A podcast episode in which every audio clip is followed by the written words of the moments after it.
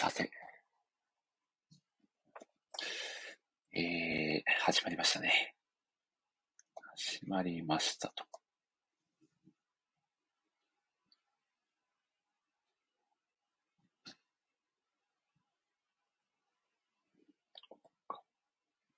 よろしくですと。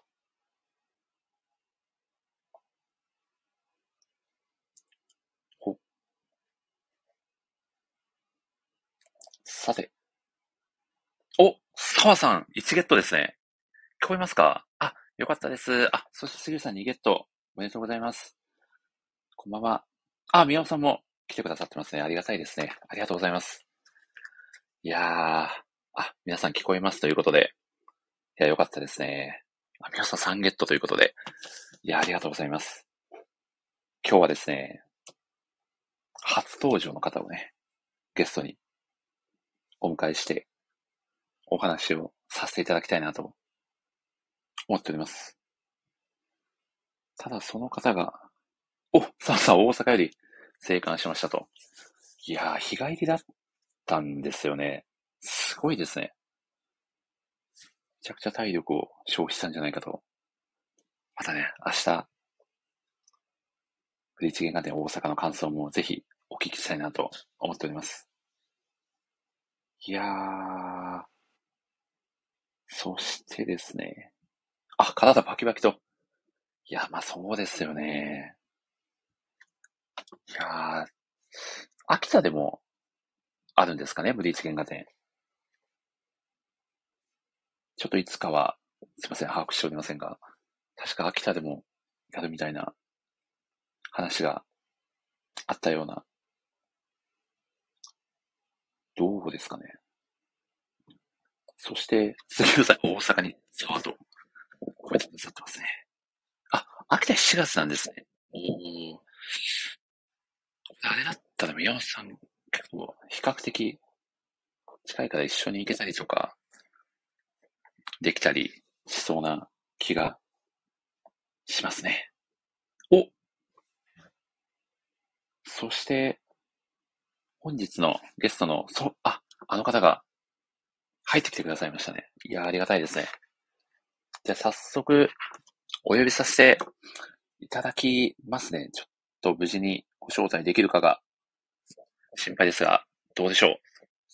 入れますかね頼むぞ、スタンド FM。いや、スタさんが僕かなと、毎回のおなじみのコメント。おこれはいけた感じですかね、ソフェさん。どうでしょう？え、えー、っと、ききどうですかね？あ、聞こえております。聞こえております。僕の声は聞こえますか？あ、はい、聞こえてます。ああ、よかったです、よかったです。あ、へあ、これ声流れてるんですかね？あもう、もうライブ配信で流れております。あ、あ、そうなんですね。わあ。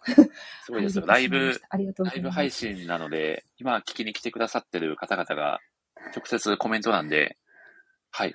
あの、コメントをくださってますね。杉内さんがソフエさん降臨と コメントくださってますよ。はい、ああ、すごいすごい。感動です。感動嬉しいです。いやー、ソフエさん、あの、初登場ということで、本当にありがとうございます。今回は遊びに来ていただいて。はい。はい、いやー、ありがたいですね。杉内さんが、これがソフエさんの声と。ど、どんな感じなんでしょうね。皆さん、ちょっと、いやいや、ちょっと本当、ありがとうございます。読んでいただいて。いやー、とんでもないです、はい。こちらこそです。あの、あれですよね、いつでもね、ぜひ、あの、ご参加いただきたいです、みたいな話をしてた、その時は、確か、まだあの、Google Play のアプリがライブ配信対応してなくて、ちょっと泣く泣く参加できなかったみたいなことがあったような記憶がそうですね。一度呼んでいただいて入るって言ってたのに、結局入れずじまいで、そのまま終わったっていう、ちょっと、なんかそうですよね。いや、なので今日は、ね、1年ぐらい前ですね。そうです ね。今日はね、ちょっとそのリベンジも兼ねて、ソフェさんにがっつり、はい。ソフェさんのお好きな作品について語っていただきたいと思っておりますので、よろしくお願いします。あ、はい。こちらこそよろしくお願いします。はい、お願いします。ちなみに、ソフェさん、あの、僕のラジオの過去の放送回とか、ちょこちょこ聞いてもらったりとかってしてたりするんですかね？そうですね。あの、はい、ちょあの、な、全部は聞けないんですけど、まあ、なんか、長いですからね。かいつまんで、かいつまんでちょこちょこ聞かせていただいておりますけど、はい、なんか、はい。リスナーの気分なので、なんか ちょっと、本当に、あの、たどたどしくてすみません。いやいやいや、とんでもないです。いや、杉浦さんがこちらこそも よろしくお願いしますと、お部屋のようなコメントをしてくださっておりますね。いや、温かいですね。こんなコメントが入ると。嬉しいですね。あの、温かい方ばかりなので、もう気兼ねなく楽しく喋っていただければと。はい。はい。はい。ありがとうございます。杉浦さんが過去回のおすすめ回まで、おすすめ汗と石鹸会と、ね、いや、紹介してくださってますね。ありがたいですね。いや。なんかちょ、ちょこちょこ聞いてるんですけど、なんかこう、ちょうど聞いてる時間が、はい、あの、わちゃわちゃしてる時間なので。あ、そうですよね。そうなんですお忙しい時間帯に。いえいえいえ、なので聞けてたり、なんかこう、なんかあの、BGM だったりっていう感じです。いや、でもね、週代わりに、ね、聞いていただけてのは非常にありがたいので、では、それさん、あの、まずですね、このラジオ恒例なんですけど、最初に、えっ、ー、と、ラジオの紹介をさせていただいてから、ソフエさんを、はい、あの、ご招待させていただきますので、もう、えっ、ー、と、はい、このままで、えー、僕がお呼びしたら、いい感じに登場していただければと、はい、はい、思いますので、また後ほど、はい、よろしくお願いいたします。はい、よろしくお願いします。はい、お願いします。後ほどお呼びさせていただきます。いやー、ということでですね、今回久しぶりの、えー、ラジオ会ということで、本放送は結構久しぶりかな？いや、前回の独道逃走機会ぶりなので、どれぐらいだろう？一週間ぐらいかなまあ、ということでですね、今回も早速お届けをさせていただきます。えー、全国1億2610万人の漫画好きの皆様、こんばんは。このラジオは夢見るように漫画を読みたい、窓際寝言ライターをさせていただいている私、森氏が、漫画大好きなライターさんや漫画つながりのお友達の方をゲストにお招きして、ただただ好きな漫画の話をするという、もはやライターがライティングそっちのけで、好きな漫画をネタバレ上層で語り尽くすタイプのラジオ番組です。改めてご挨拶をさせていただきます。えー、漫画ライター歴約2年と7ヶ月。四国は愛媛県の片隅で漫画をいい感じの低音ボイスで語るタイプのライターこと、もじしと申します。えー、好きな AI は、ラブヒナや魔法先生ネギまでおなじみの赤松健先生による愛が止まらないです。えー、週刊少年マガジンあと、マガジンスペシャルで1994年から1997年にかけて連載された本作品。え勉強も運動もダメダメな高校生。神戸仁志くんの唯一の特技であるプログラミングを活かして、ディスプレイの中であること以外は、人間の女の子と同じぐらいにお話ができる AI の美少女、サーティがヒロインの物語です。ある日ですね、雷に打たれたことがきっかけで、現実世界に実体化されて、仁志くんと同じ一つ屋根の下に住むことになるという大変夢のあるお話です。まあ、まさに時代はデジタルトランスフォーメーション。AI の進化はとどまることを知らないぜ、といったところでしょうか。ちなみに、サッカー J リーグの大宮アルディーザは、最近 AI カメラを導入したそうです。まあ、そしてそしてですね、AI で言うと えー、プロレス好きの私としてはですね、やはり、まあ、新日本プロレスの創始者である、ボイド闘魂、アントニオ猪木を思い浮かべて叱りますね、と。まあですね、そんなですね、まあ、僕の AI にまつわっているのかまつわっていないのかよくわからないお話はさておき、早速、えー、本日のゲストをご紹介いたしましょう。本日のゲスト、森市ラジオ初登場、ソフエさんです。どうぞはい、えー、っと、毎度。新しい、新しいですね、ソフエさん。あそうですか。毎度と言っていましたけども。ありがとうございます。いやあと、あとあれですね。1、はい、2、3、違いますよ。何でしたっけ？アントニオ猪木。1、2、3、だ、だ、だ、だですかね。本当にすいません。全くもって。あの、らしさ全開のいい感じのありがとうございます。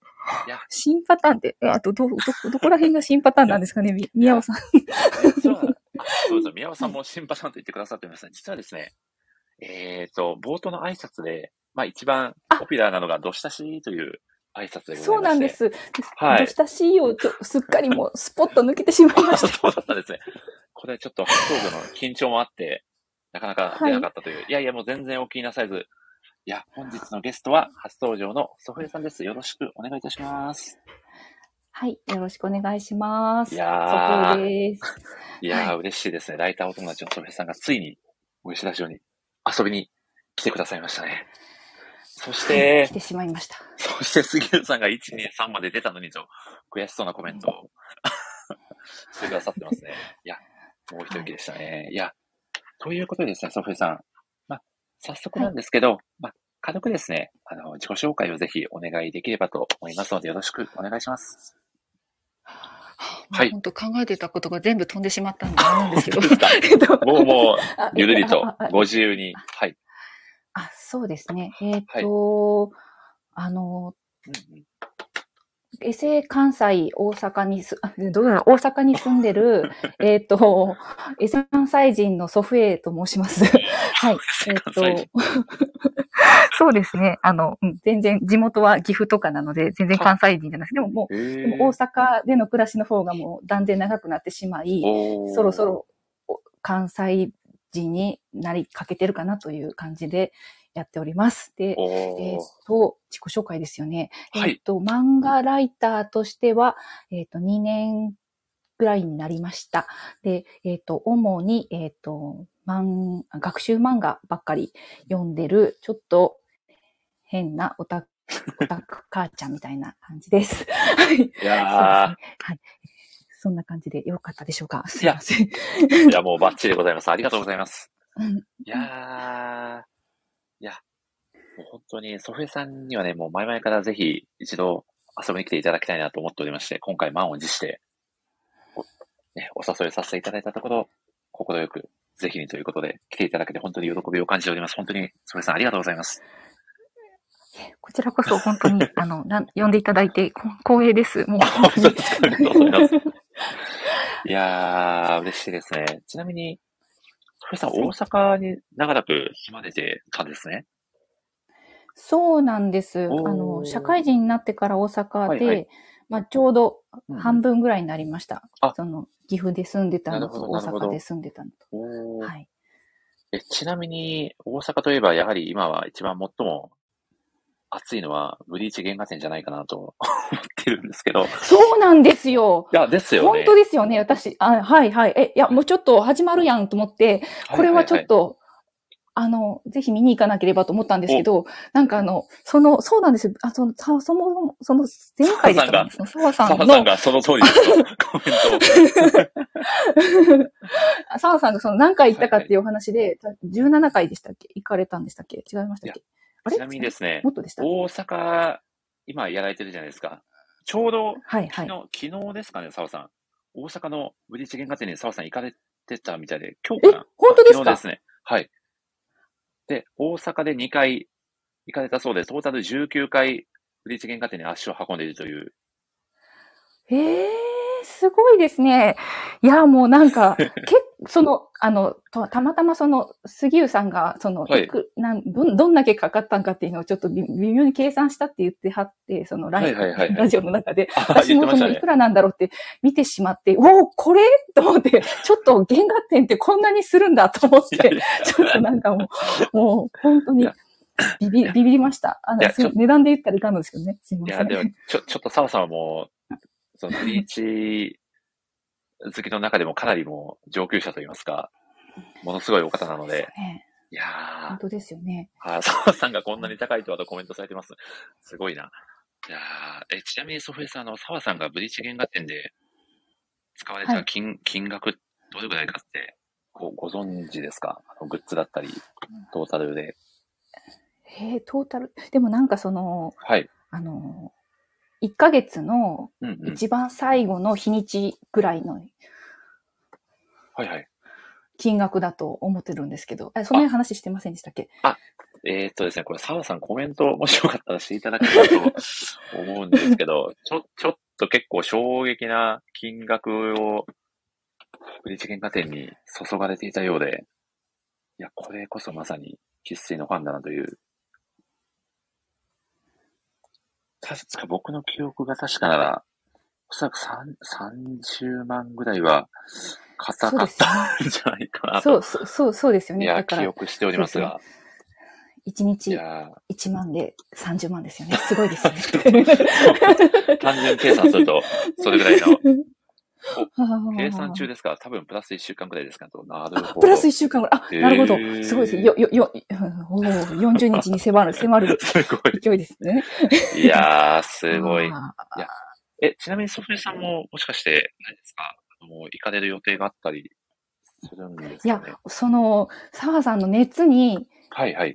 そんなに素敵なものなんだと思って、本当に興味がわ湧いてし、湧いてまして、私ちょっと、ブリーチは、はい。あの、本当なんていうんですかね、な、こんな感じぐらいのお話の雰囲気しかちょっとわからなくて、ちょっと読んだことがなくて、まだなん、そこでちょっと、こ、これはちょっと、いぜひちょっと読んでみなければと思っているんです。これだけこう、えーやっぱりこう、面白いって言っていただいている方がいるってことは、何絶対何かあるはずだと思ってるんでい。やー、はいそうですよね。これだけの熱量を持ってね、えー常に発信されるファンの方がいるってことが何よりもその作品の面白さの証明になってますもんね。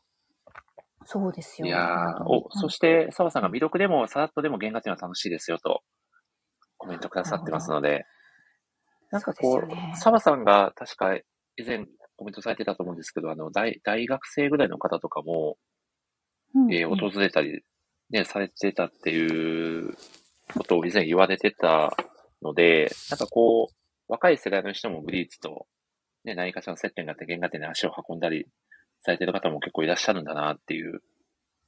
ね、作品としてはもう2000年ぐらいですかね、結構、始まったのはね、かなり前になるんですけど、まあ、あ未だ新規のそうん、ファンが、ね、えー、増え続けてるっていうのは本当にすごい作品だなと感じますよね。うんうん澤さんがずっと発信をしているのは僕が狂ってるだけの可能性もありますと、コメントされてますね。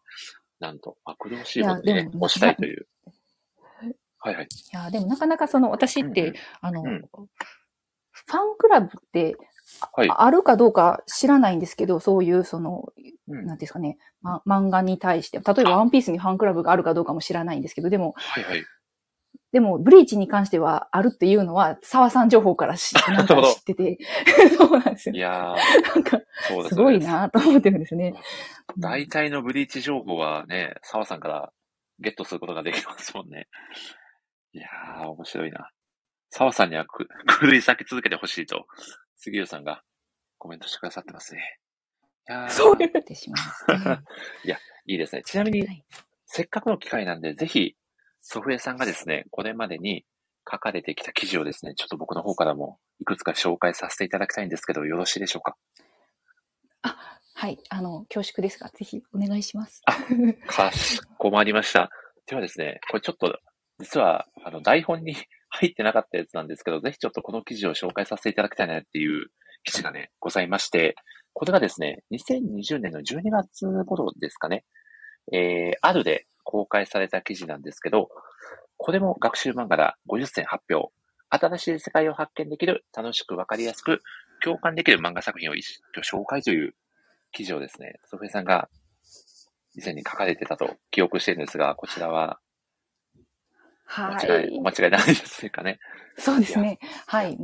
めちゃくちゃ、あの、思い入れのある、あの、記事の一つですね。はい。ありがとうございます。選んいでいただやいて。いや、そうですよ。なぜ僕はこれを最初に台本に入れてなかったのか、ちょっと後悔してしまうところだったんですけど、とっさに、とっさにですね、こう、あ、そうだそうだと思って、身の一番にご紹介をさせていただきました。ぜひ、この学習漫画といえば祖父江さんというようなイメージも、まあ僕の中には、まあ僕だけじゃなくて、ね、こう、アナのライターさんにはかなりあったと思うので、ぜひ、この記事を書かれる、まあ経緯だったり、語っていただきたいなと思思うんですけど、どうでしょあ、そうですね。えっ、と、ありがとうございます。ういえいえ、この記事を見つけたのは、はい。あの、まあ、あるのライターさんだったらね、皆さんご存知だと思うんですけど、うんその、プレス系の特別な情報が流れてくる Slack のスレッドがありますよね。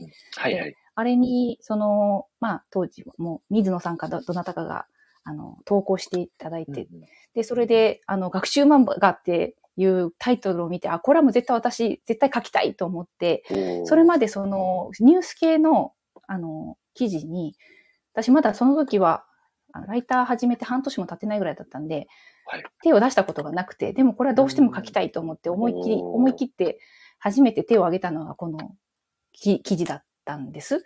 それで、そうなんです。それでまあ、その最初、まあその、と、その、なんですかね、情報、情報いただくじゃないですか、編集部の方から。はい。それでいただいて、まあでも、どこからどこまで紹介すべきかみたいな感じで悩んだ挙句、まあ結局全部紹介するっていうことにしまして、それで、確かその、あの、の、その時は確かね、多分50作品だったと思うんですけど、50作品ですよね、確か。うんうんうんえー、そうですね。50作品を発表されてましたね。そうですね。それで、その、一部分切り取ってややることもできたと思うんですけど、なんかこう、よくわかってなかったのか、全部紹介しようと思って、全部紹介ししして、それはそれで結構なんか、どうやって、ね、うん50作品も載せんだみたいなので、すごく 悩んで、悩んで、でもニュース記事だから頑張って書かなきゃいけないしっていうので、で、早くやらなきゃいけないしっていうことで、いやなかなか、書かせてもらった記事でしたね。うんなかなか結構チャレンジングな記事だったということですね、ソフィアさんにとっても。そうですね。本当に。うんそうですね。まあでも、そしてあのね、うんうんどうぞどうぞすいません。ああ、いいですか、すみません。この記事、すごく僕素敵だなと思ったのが、あの、あるのライターさんが、ね、こう、吹き出しの形で、こう、まあ、総出といいますか、多数、こう、登場されてるっていう形式で記事を書かれてるのもすごく素敵だなと思って、あありがとうございますや。本当いや、そういったところを見ていただけて、嬉しい限りでございます。いや でもこれ、もうめちゃくちゃ時間かかって相当大変だったんじゃないかなと思うんですけど、じ実際どう、どうだったんですか？もうかなり時間の方はかかってますよね、きっと。そうなんですよね。結構かかってでますす。よね多分。あの、当時のもうね、1年、2年、1うん年以上前なので、ちょっと忘れてしまってるかもしれないですが、うわーそれなりにかかっていたと思います。いやー、素晴らしいですね。この件、一件、はい一つ、ちょっと、あのお、まあ、と、もうね、お、時効、時効だと思うと、ちょっとここで、おちらっと お話ししようと思うんですけど、お裏話が、裏話があるんですか？あの、はいまあ、こ森氏さんもいらっしゃるということでお、これは、あの、はいはいはい。あれなので。まあ、その後に、この、あの、企画していただい、この、あの、漫、あの、学習漫画のあれをね、企画してくださった漫画ナイトさんっていうはいはいはい。ところがあって、そこからとつながることができたんですよね。この記事をきっかけに。うんそれで、その後に、その、えっ、と、去年のね、夏ぐらいに、あの、スポーツ漫画の祭典があったかと思うんですけど、そうなんですよね。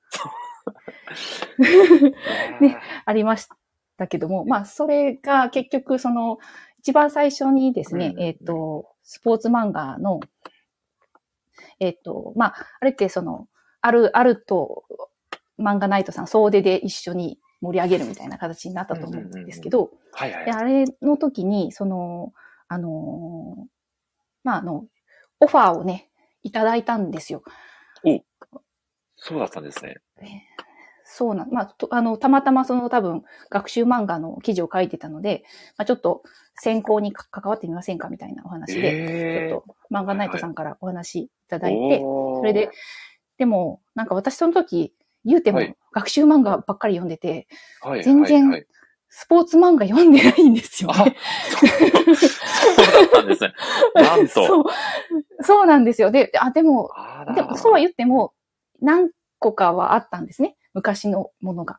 はいはい。まあ、それを読んだりとかも、まあ家にはあったので、まあそこら辺でちょっと読んだ上で、ちょっとね、出させてもらおうかなみたいな感じで思ってたんですけど、なんかその話をいただいたときに、まあその、その事務局の方と、はい。まあそうは言っても、その私なんかよりもっと、もっと書ける人あるのライターさんにいるのになと思って、で、このオファーの話をちょっと、あるのライターさんとかにも声かけてもいいですかみたいな話をしたことがあって、で、あ、どうぞどうぞみたいな話になって、それで、まあ、でもあの、あまあ、そうは言っても私一人じゃ何もできないので、その後はちょっと、編集部の方にお渡しして、この後どうさし、どうさせてもらいましょうかみたいな、あるの方でみんなでやるんだったら、どういうふうにやられた方がいいかっていうのは編集部の方でちょっとお願いしますみたいな感じで、ちょっとだけ橋渡しをさせていただいたっええていう経緯がありまして。まあ、あの、の、上田さんからも、その、あの、ちょっと私の記事がきっかけでみたいな感じでお話ししていただいたと思うんですけど、当時。まあでも、なんかね、あの、本当たまたま私の方に声かけていただいたのがきっかけになったっていうのが、本当に、あの、思い入れのある作品に、作品というか、記事になりました。はわあ、すごい。い。ねいや、これ本当にすごいなと思うのが、まあ、その後々のね、ええまあ、お仕事にもつながったといいますか、ね、その次の年にも声をかけていただけるほどのね、ええ記事だったということで、こう、ある自体にもね、貢献されてますし、ね、他のライターさんからしても本当にソフエさんすごいなっていう印象を持った記事なんじゃないかなと。いやー、そんな、はい全然あれですよ。本当に。ね、たまたまちょっとそういうお話いただいたのを、結局そういった形で。でもその、あの時の森氏さんの、はい。あの、あの、まとめっぷりに私はもう感服しまして、いやーもうなんかこう、いやー無理と思ってますね。なんかこう本当に、いや、スポーツ漫画といえば森氏さんといいう感じで。思いましたねいや、いや、恥ずかしながら、そうなんですよね。はい。実はこのスポーツ漫画の企画を、まあ、ぜひ、僕もともとスポーツ漫画すごく好きだったので、ぜひもしよかったらやらせていただきたいですっていうことで、お願いをしたら、じゃあぜひということで、まあちょっと企画の立ち上げ、立ち上げ、立ち上げですかね。まあ、あの、まあライターさん、その他のライターさんにもご協力いただいて、ソフェさんにもね、あの、バスケットボール漫画の記事もね、スポーツ漫画の企画の一つとして、ね、書いていただいて、本当に皆さんの協力がなかったら、絶対あそこまで記事は出せなかっただろうなと思うぐらい、あの夏は、なんかもうすごく、バサ、バサついてた記憶ありますね。そうですよね。なんか、ちょっと、い、いいや、とびっきりでかい企画でしたよね、あれね、本当いに。やー、そうなんですよね。いや、だからもうずっとスポーツ漫画読んで記事書いて、皆さんの記事もちょっと、あの、ね、えー見させていただいてたり、あのーまあ、その記事丸々じゃなくても、こう、この作品だったらレビュー書けますっていう、ね、ライターさんもいらっしゃったんで、皆さんに協力していただいたりして、なんかば、ばたついてましたね。うんいやー、いやでもね、そうなんですよ。ちょっとこの機会だからちょっと僕も時効じゃないですけど、一つお話しさせていただけるとするならば、あの、スポーツ漫画企画の、あの、大元のはい。記事と言ったらいいんですかね。あの、スポーツ漫画100選の、えー、はい。企画が漫画ナイトさんから発表されましたよっていう、それこそあの、ソフェさんの学習漫画のテイストで、まず最初にこの記事を書かせていただいたんですけど、もうこれ、もう完全にソフェさんの記事の、もうオマージュが、全開に これちょっと、あまり、あまりよ、あまり良くない言葉を使っちゃうともう完全にパクったんじゃないか説まであるくらいの、もうそれぐらいソフェさんにおんぶに抱っこの記事なので、もう、言葉をお借りして、改めてソフェさんに道を作ってくださって、感謝の気持ちでいっぱいです。ありがとうございますい。やー、いや、いやー、とんでもないです。いや、ありがとうございます。もうちょっとこの記事とソフェさんの記事見比べていただいたらわかると思うんですけども、完全にこれは真似して書いてやがんなっていうのが ありありと伝わるような記事なので、はい。僕は全然すごくないという、ソフェさんがすごいよというお話でございましたね。いやー、ありがとういございます。やー、そして、なんかソフェさん、あの、杉浦さんが記事読んできましたと、先ほど記事見てくださったみたいで、これは書くの時間かかると、ね。ねえコメントくださって、ファクトリーの機能を全部使って、すごすぎると、ね、様々な機能も駆使して、まとめ記事をねうん、担当されてて本当にすごいなということで、まあちょっと時効ということでね、ここだけのお話ということで、そうですね。はい。さてお話をさせていただきました。いや、貴重なお話、ソフェさんありがとうございます。いやー、こちらこそ、なんかちょっと、あの、いや、森氏さんにだけはちょっとなんか、あの、ありがとうございましたみたいな感じで 伝え、いやいや、こんな話が出ると思ってなかったんですけど、なんか伝える機会があったら、なんか、いや、いやー本当になんか、私はちょちょちょのちょぐらいしか言ってないの、それをボーンと大きくしてくださったいやいや、とんでもない。ないです。ででも、ああやってこう、こう、ね、何人かのライターさんがね、こう協力し合って、こうみんなでこう記事出し合うっていうのは本当に、今となってはすごく楽しかった、いい経験だったなって感じてますね。うん。楽しかったですね。そうですね。で、その、まあ、ちょっとその後に、秋の満読企画ですね。これも僕が、ぜひやらせてくださいと、編集部の方にお願いをして、まあ、それぞれのライターさんが、まあ、秋におすすめの推し漫画を5作紹介するっていう企画にも、ね、ソフレさんもね、こちらもご参加いただいて、ね、記事を書いてくださって、その説も本当にありがとうございました。本当、いつも、あの、乗っかるばっかりなんですけど。はい、でもないですありがとうございます。いやーそしてね、そしてね、ラジオにまでね、最終的に出ていただけるという、もう非常に喜びを感じております。いやーあ、杉浦さんもね、満読楽しかったですねと言ってくださってありがたいですね。いやーまあそこでちょっとライターさん同士のつながりがまたちょっとこう強くなったのかなという感覚もあったりしますね。そうですね。ありがとうございます。では、次にですね、ちょっとご紹介させていただきたい記事がですね、これはそふえさんがノートで書かれている、人生やると決めたもん勝ちという、とても素敵なタイトルの。ノート記事を、はい、拝見させていただきまして、これは、えーと、セカンドスターという、これはどう、どう説明したらいいのかちょっとあれなんですが、ソフェさんぜひちょっと補足で語っていただければと思うのですが、どういったようなありがとうご、ざいます。はい。あのまあ、オンラインコミュニティなんですけど、このセカンドスターっていうのは、その、年齢制限がありまして、40歳、50歳の女性しか入れないコミュニティがあるんです。おー。Facebook 上に。はいはい、はで、い。そちらの方に、まあ、この度、その、入りまして、あの、それで、その時に、まあ、あの、まあ、その中でですね、まあ、結構その、まあ、ママさんコミュニティというよりかは、まあ、いろんなことをチャレンジしたい人たちが集まっているコミュニティみたいな感じで、その中でもう結構ライターの方が多くてですね、そのセカンドスターの中にそうまあなんですね。いろいろやられて、まあまあ、その結局そのフリーの方も多いんですよ。フリーランスみたいな方も多くて、その中で、まあその執筆とかやってらっしゃるとか、まあそれ以外にももちろんね、その美容系のこととか、まあその、まあ普通に起業してなんかやられてる方とかいっぱいいらっしゃるんですけど、で、そこの中でそのライター部っていうのがあって、そこのところで、その、まああの、今まではこのノート自体はそのライター部っていうかそのそういった方があの持ち前で書いてるらしいんですけど、はいはい。まあ、ライターに興味のある人とか、もう書いていいですよっていう企画がありまして、その中でちょっと手を挙げて書かせていただいた記事っていうことです。はい。はいいや、ありがとうございます。そして、ちょっとこの記事の中で、足掛け15年勤めた会社をすっぱり辞めて、2022年を迎えましたという、かなりのパワーワそうードが。なんです。そうなんです。かなりのチャレンジをされてるんじゃないかなと思って、すごく気になったんですけど、実際あの、長らく働かれてたところをもう辞められたっていうことですよね？次のステップといいますか。そうなんです。はい。その、大阪に来。てからもね、ずっとそこの会社ともう、もう一社ぐらい行ってたんですけど、ええはいこれちなみにこれはなぜに辞められたんですか？い やなかなかー、こうね、すね。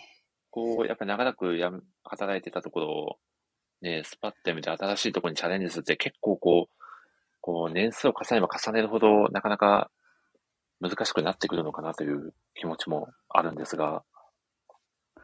まあ、でもなんかその、うんうん結構その、今の私のライターとしての活動にもすごいつながってるんですけど、うんうんその、私がライターを始めたのが2年前なんですけどね。はい。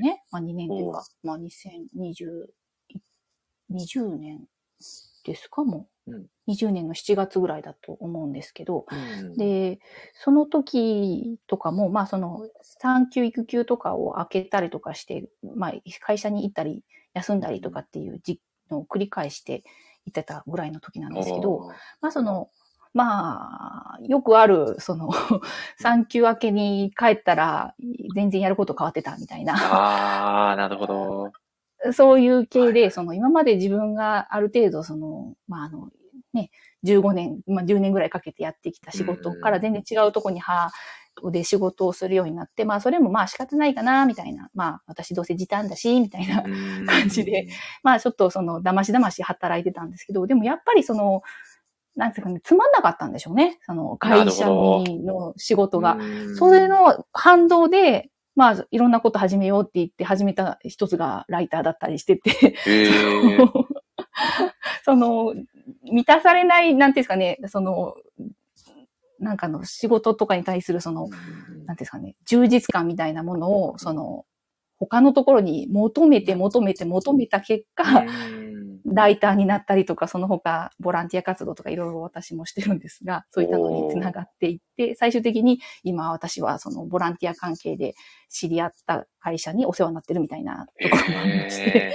いや、いや、なんかそういう、ちょっと僕も、実はあの、ちょっとこの記事を読んで、すごく、まあ影響されてと言いますか、すごく気持ちが動いたと言いますか、僕も、ちょっとソフエさんと少し近いところがあって、僕も1年半ぐらい前かな、12年ほど勤めた会社をですね、辞めてですね、結構、次、ソフエさんとかなり近い理由で、なかなかこう仕事もある程度一周二周しちゃって、それこそわからないことの方がないような、なんかこうマンネリ化してるような自分をずっと感じててうん、なんかずっとここにいても、なんかちょっと楽しめないかもしれないななんて思ってた時期が結構あったので、はい。実は、すごく共感をさせていただいてたという お話なんですけど、いやー、でもなんかちょっとだから僕も、はい、お気持ちすごくなんわかるなーっていう思いで読ませていただいてました。そして、やっぱりこう、新しい価値観に触れて、チャレンジしたいっていう気持ちがすごく強くなったっていうところがあるんじゃないかなっていうふうに感じたんですけど、どうどうですかね、そのあたりは？そうですね。なんかもう、時は熟したみたいな感じですかね。なんかいろいろ、その、うんうんまあ、外に気持ちが向いて、自分うん、会社から違うところ違うところにうん気持ちが向いて、新しいこともいろいろやってみて、それで、その新しいことも一周して、で、私はやっぱりなんだかんだ言って、その一人でやるのはできないし、何かどっかで所属するなりなんなりして、なんかその、グループとか、その、チームでやるのが好きだし、とか、そういうのが見えてきたりして、うん。でうんなるほど、なるほど。いろいろあったと思うんです。その、まあでも、そうは言っても、独立するとか、フリーでやるとか、そんな勇気もなく、まあ、やっぱりそうなると転職か、みたいな。うん。感じで、転職先をまあ、探してって感じですね。うんでもなかなか、でもこう、ね、20年、20年、ん？社会人になってもう20年近くですかね、ソフエさんは。そうなんです。ちあょうど20年ぐらいです。いはい。でもそこからまた全く未知の、ね、こう、お仕事に入っていくってもうかなり勇気のいることだと思うので、本当にすごいなと感じてますありが。とうございます。あ、でも、森氏さんも転はい。職しはったんですよね？いや、そうなんですよ。だからもう、ほぼ、いい年したおじさんが、ほぼ新入社員みたいな状態で、やや働いておりますが。いやー、まあでもまあ、なんですかね。やっぱり、まあそれでも、環境を変えてよかったなっていう気持ちの方が強いですね。個人的には。うん。ああ、そうですよね。私うん。も本当そう思います。うん。確かに大変なこともありますけど、やっぱりこう新しい価値観だったり空気に触れることで、なんかまた新鮮な気持ちでやっていけるなっていうのはすごくあるので、うん、なんか本当環境をね、変えるってすごく大切なことだし、それこそ僕も、まだ、その、あるでライターを始めた頃は、まだその、新卒で入った会社にまだ働いてたんですよね。で、はいはい。で、まあ、その中でこう、ライターさんとも、こう、ちょこちょこ交流させていただくようになって、いろんな働き方をしてる方がたくさんいらっしゃったので、こうそういった方々に影響されて、ちょっと新しいことを始めてみようかなって、僕もこう感じて、それも転職の一つの、こう、まあ、背中を押してくれた要因だったので、はい。それはすごくありますよね。うん、いや、めちゃくちゃありますね。なんて言うんですかね、その、はいあるの皆さんって、まあこうやって、あの、ラジオとかでね、一緒におしゃべりすることはすごくどちらレアじゃないですか。基本的にはもう、 Slack を通したテキストコミュニケーションだけで、なんか全てのことをやっていくじゃないですか。うん、そうですね。それがもう、まず私すごい衝撃だったんですよ。あこれで仕事できるんだと思って。で、それで、なんかその、はいはいはい。なんなんていうんですかね、もうなんか仕事に対する考え方がもう180度変わったみたいな。いやいや、でも僕もめちゃくちゃありますね。もうそこでかなり価値観がアップデートされたというか、ありますよね。そうなんですよ。あ、こんなんあり？と思って。そう、僕もあるで初めて Slack に触れて、うわ、こんなツールあるんだ、みたいな、めちゃくちゃ感じましたね。そうですよね。で、なんかそこからですかね、そのいろいろ Notion とかいろんなツールとかを紹介されて、なんだなんだやってるうちに、そのあれもこれもあんまり抵抗なくなってきて、でうん逆、そのテキストコミュニケーションでもちゃんとコミュニケーション取れる手法をなんとなく学んで、うんそれで他のことでやったら、やっぱり全然そんなに問題なくて、みたいな。なん、か、そう、全、まあ、えーすごくか、ね、先ほど森下さんもおっしゃいましたけど、価値観がアップデートっていうか、その自分の視野がめちゃめちゃ広がったと思うんですよ。うんいや、そうですね。うん多分それは僕やソフエさんはもちろん、こう、あるのライターとして参加された方は、結構皆さん感じられてたんじゃないかなって思いますね。ね。うん。いやでも、たまはいはいはい。ねいや、でも本当にいろんなね、ね、いろんな方がいらっしゃるじゃないですか。例えば、そう、現代アーティストをやられてる方がいらっしゃいそうですよね。えーま、ね、毎分ブリーチをつぶやかれてる方がいらっしゃったりだとか、ねねチェチェコで旅されてる方がいらっしゃったりだとか、そうですよね。自分の、本当に。ね、既存の価値観にないことをやられてる方が何人もいらっしゃったので、それはアップデートされますよね。本当ですよね。いやーねいやーだからまあな、なんかすごくいい体験をさせてもらってたなって感じますよね。そうですね。本当そうですよ。いやーそんなわけで、そふえさんのね、こちらのノートもぜひ、未読の方はチェックしていただけるといいんじゃないかなと思っております。はい。はい。ありがとうございます。いやーありがとうございます。そしてですね、最後にご紹介させていただきたい記事がですね、こちら。えー AIの遺電子、 Blue Age、未来の医療現場の課題に切り込む第1巻最速レビューという記事なんですけど、こちらがですね、えー山田、えー、キュウリ先生ですね。そうですね。が、はい。えー作者の、えー愛の遺伝子シリーズという作品がございまして、こちらの、えー最新のシリーズである愛の遺伝子ブルーエイジの、えー一巻の最速レビューをソフエさんが、えー去年の4月頃ですかね、書かれてた記事になりますね。はいこれ。はもう、最速レビューを書かれるのは結構ソフエさんめ珍しいというか、なかなかあんまりなかったのかなとも感じてたんですけど、これはどういうきっかけで記事を書かれようと思ったんですか？えーっとですね、この山田きゅうり先生のこの愛の遺伝子シリーズは、その、まあ、いにこれ3シリーズあるんですけど、まあ、その前の2つも全部読んでて、で、ただその読み始めた時にはもう、はい。その、で、あの、二つ目の作戦の、作作品の、えっと、レレッドクイーンが終わってたんですよね。ああ、それそれなるほど。それで、うん。それで、まあでも、その、あの、基本的にね、あり、あるはどんな作品書いてもいいっていう話なんですけど、でもなんかちょっと終わってる作品だしな、みたいな、この話はすごく面白かったけど、みたいなところもあって、ちょっと。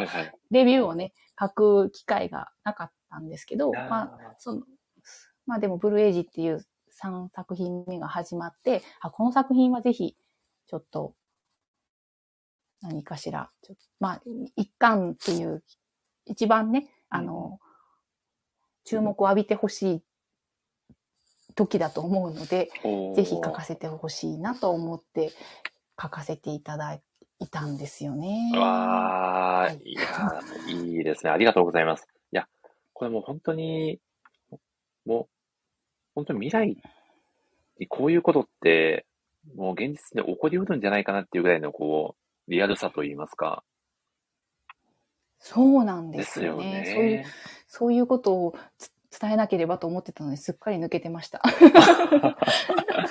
いやー、なるほど、なるほど。いや、ということでですね、ソフエさん、はい。そろそろですね、いや、このラジオのですね、本来のテーマに、そうですよね。すいません実。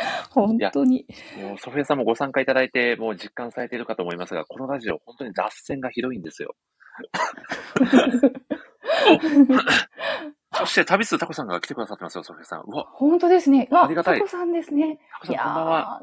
ーいやー、こんばんは、タコさ。ん。いや、いやー初登場のソフィアさんがただいま来てくださっております。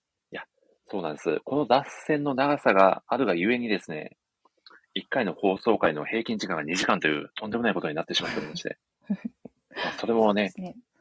はい。まあ、それはそれでね、こう、楽しく、ワイワイお届けできている証拠でもございますが、早速ですね、まあ、早速と言いつつ45分以上経ってしまっておりますが、早速ですね、ソフエさんにですね、本日、はい語っていただく、えー、漫画のタイトルをですね、えーぜひ教えていただきたいと思います。はい、えー、教えていただいてもよろしいでしょうか？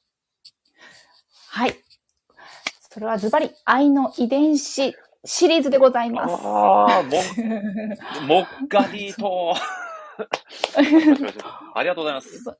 いやーどどういう意味ですか、思わもっかりず、思わずモッカあリートと叫んでしまいましたね。これは愛の遺伝子シリーズをご存知の方だったらわかる、ああ、あうちはネタのあ、やつです、ね。なるほ。ど。もっかりですね。モッカリートです。まあ、作品わかんない方は何ものこっちゃというちろんですね感。じですがまあでもなんか一番はい。そうですね。うんうん。なんかモッカリートってモッカリート響きがかっこよかったんで、叫んでみたかったです。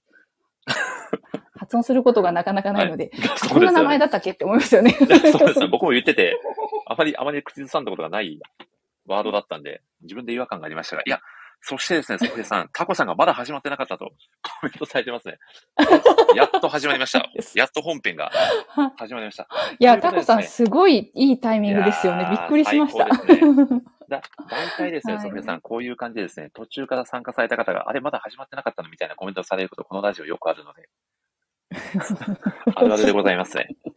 あ、そんなわけでですね、そんなわけで今日はですね、はいソフィアさんと一緒に愛の遺伝子シリーズについて、えー、がっつりですね、語らせていただければと思います。よろしくお願いいたします。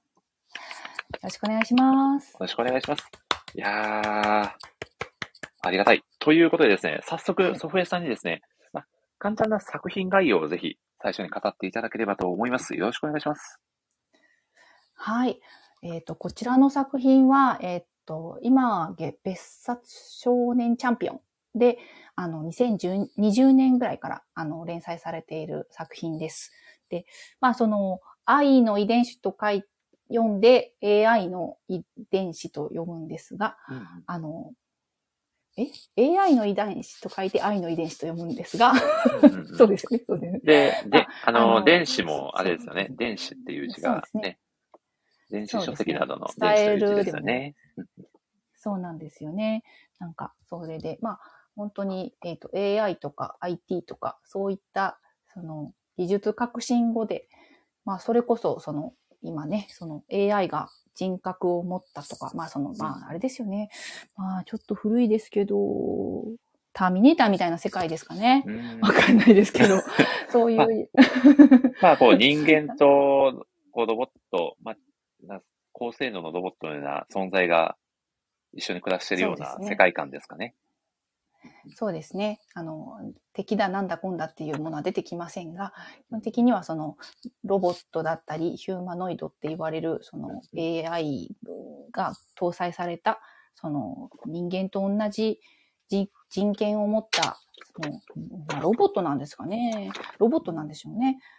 がうん一緒に住んでいるっていう世界で、えっと、あの、主人公の須藤光っていう、その、えっと、男性がいるんですけど、その人を、あの、主人公とした、あの、作品ですね。で、まあ、この2020年から連載されている、そのブルーエイジは、まあ、その3つの作品の中で一番その主人公の須藤光が若くて、その、まあ、大きな総合病院みたいなところで、そのヒューマノイドって言われる、その、えっと、まあ、その人間みたいな、そのロボットなのか、AI を専門に見るお医者さんとして働いてるっていう作品です。はい。おー、ありがとうございます。いや、ちょっとこの作品は本当に、どこまでも深く語れるんじゃないかなという作品でもあるので、ぜひ、ソフエさんにですね。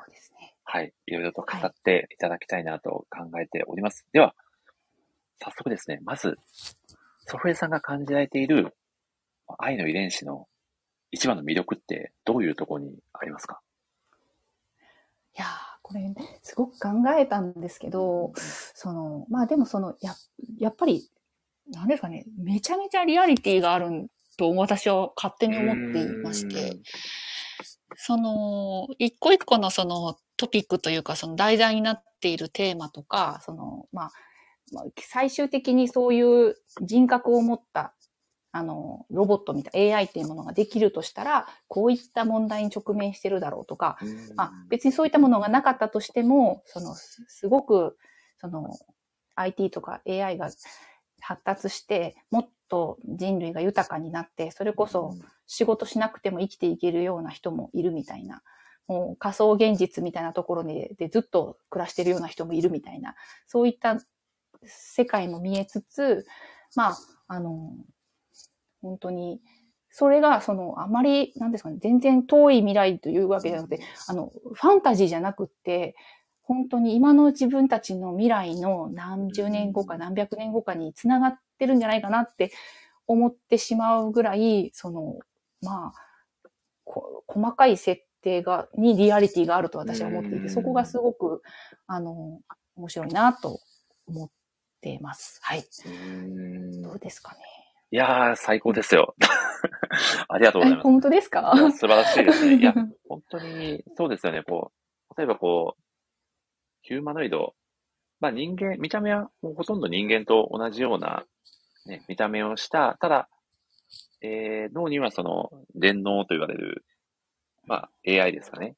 まあ機械の脳が入っていて、えーっていう存在が、大体、あれですよね、世界の人口の10分の1ぐらいを占めてるそうですね。ぐらいのね、そういう設定ですね。うん設定で描かれてるんですけど、まあ、例えばこう、人間ではないものに人権を与えてもいいのかとか、まあ、そういった結構深いテーマまでね、こう切り込んだ作品なのかなと感じてるので、それこそこう、そう遠くない未来に現実に起こり得ることを、なんかこう、今描かれてるんじゃないかなと思ってしまうぐらいリアリティのある作品ですよね。そうですね。まあでも、なんていうんですかね、そのヒューマノイドって言ってるだけで、結はい局それは同じ人、人という区区分にして考えたときに、やっぱり、なんていうんですかね、あの、まあ、日本人とアメリカ人じゃないですけど、うん。なんか老人と子供じゃないですけど、うんそのカテゴライズしたときにどうしても起こるあ圧力みたいなものとか、ん。そういったものが、その結構、なんていうんですかね、フラットに描かれてるというか、まあ、あの、本当道徳的なとか人権的なとか、そういったものが、まあ、ある意味、その、嫌味なく 書かれてるかなとうん私は感じるところもありますね。うんこ作、僕も作品を読ませていただいたんですけど、なんかすごく感じるのは、こう、それぞれのお話に、こう、えー、最初のシリーズは1話完結型のね。あれ形で話が進んでいくんですけど、そう、そうです、そうです。で、結構こう、余韻がすごいというか、読者が考える隙間がめちゃくちゃあるなーっていうふうに、い感じるんですよね。いや、森さんに言われてしまいました。ほんまさにそうですよね。特に、あの、あ一だ一最初のシリーズはまさにそれですよね。うん、そうなんですよね。だからこう、完全にこう語りきらないまま、こう1話が終わってしまうような印象がすごく僕にはあって、何かこう最終的な判断はこう、読者に委ねるじゃないですけど、なんかそういうような描き方もあえて意識的にされてるのかなっていうことを強く。感じましたね。そして、この作者の山田久二先生がもともと IT 記者をやられてたんですよね。坂井さんごご存知ですかね？そう、そうです、そうです。うんまあ、結構専門的なうんメディアのね、専門的な内容を書かれていたと思うんですけど、うん。そうはいいったバックボーンもあって、かなり作品がよりリアリティが増してるのかなというのも、この作品にはあるんじゃないかなと。うん。いや、いやでもこれ、こう究極的なところで、これどっちが幸せなのかなとかすごく考えちゃうんですよね。人間でいの方が、とか、ヒューマノイドの方がとか、どう、どうなんだろうなっていう、なんかそれぞれうんの悩みってあるじゃないですか。例えば、そうですね。ヒューマノイドだと体は、まあ、選選べるんですかね。こう、年を取らずに、同級生の人間だけが年を取って、みたいな、なんか同窓会の話が確かありましたよね、ソフェさん。そうですね。ありましたし、そうんの子供になってもう一回やり直せるけどどうするみたいな話もあったそう、かもしれません、ね。そうなんですよね。なんかそういったこう選択の幅が広がっているけど、果たしてそれって自由と呼んだいいものなのか何なのかなみたいなうん、いろいろ考えさせられますよね。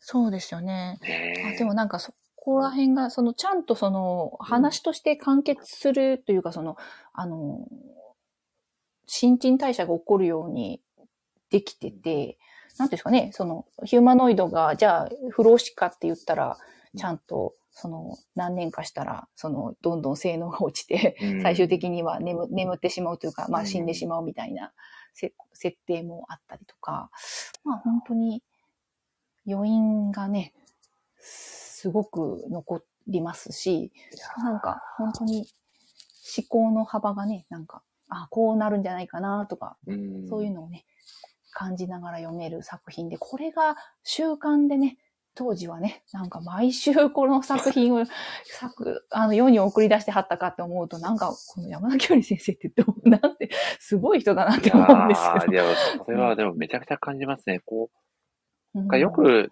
例えられてるのかもしれないんですけど、あの、ブラックジャック現代版の、あと票数そうですね、人もね、かなり多くいるんじゃないかなと感じてるんですけど、うんうんそういったこう作品のテイストは感じるのかなと読んでて思いましたね。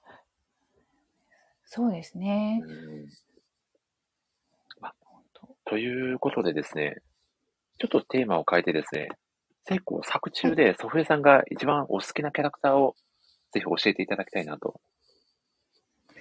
そうですね。まあでも、まあ、今、ブルーエイジのキャラクターでいくと、うんうん。なんだかんだ言ってこのね、中野ゆかちゃんっていうその女のはい。子が出てくるんですけど、あの、研修医時代の須藤さんの、うんまあ同僚ですよね。まあ、まあうん人なんですけどね。まあ、なんまああの、すごいナチュラルにこんな子いるよねっていうぽ立ち位置がすごくなんかこう、す須藤さんのなんかこう淡白な感じをこう引き出しつつもなんかこう、まあ、うまいことやってて、なんかすごく可愛らしいキャラクターだなと私は思っております。うんなんかあの、中野ゆかちゃんですかね。そうですね。まあも。ちろんね、あの、須藤さんが一番ちょっとミステリアスで面白いですけど、まあもう本当に、この作品はこの人がもう本当に9割みたいな作品なんで、なんかちょっと。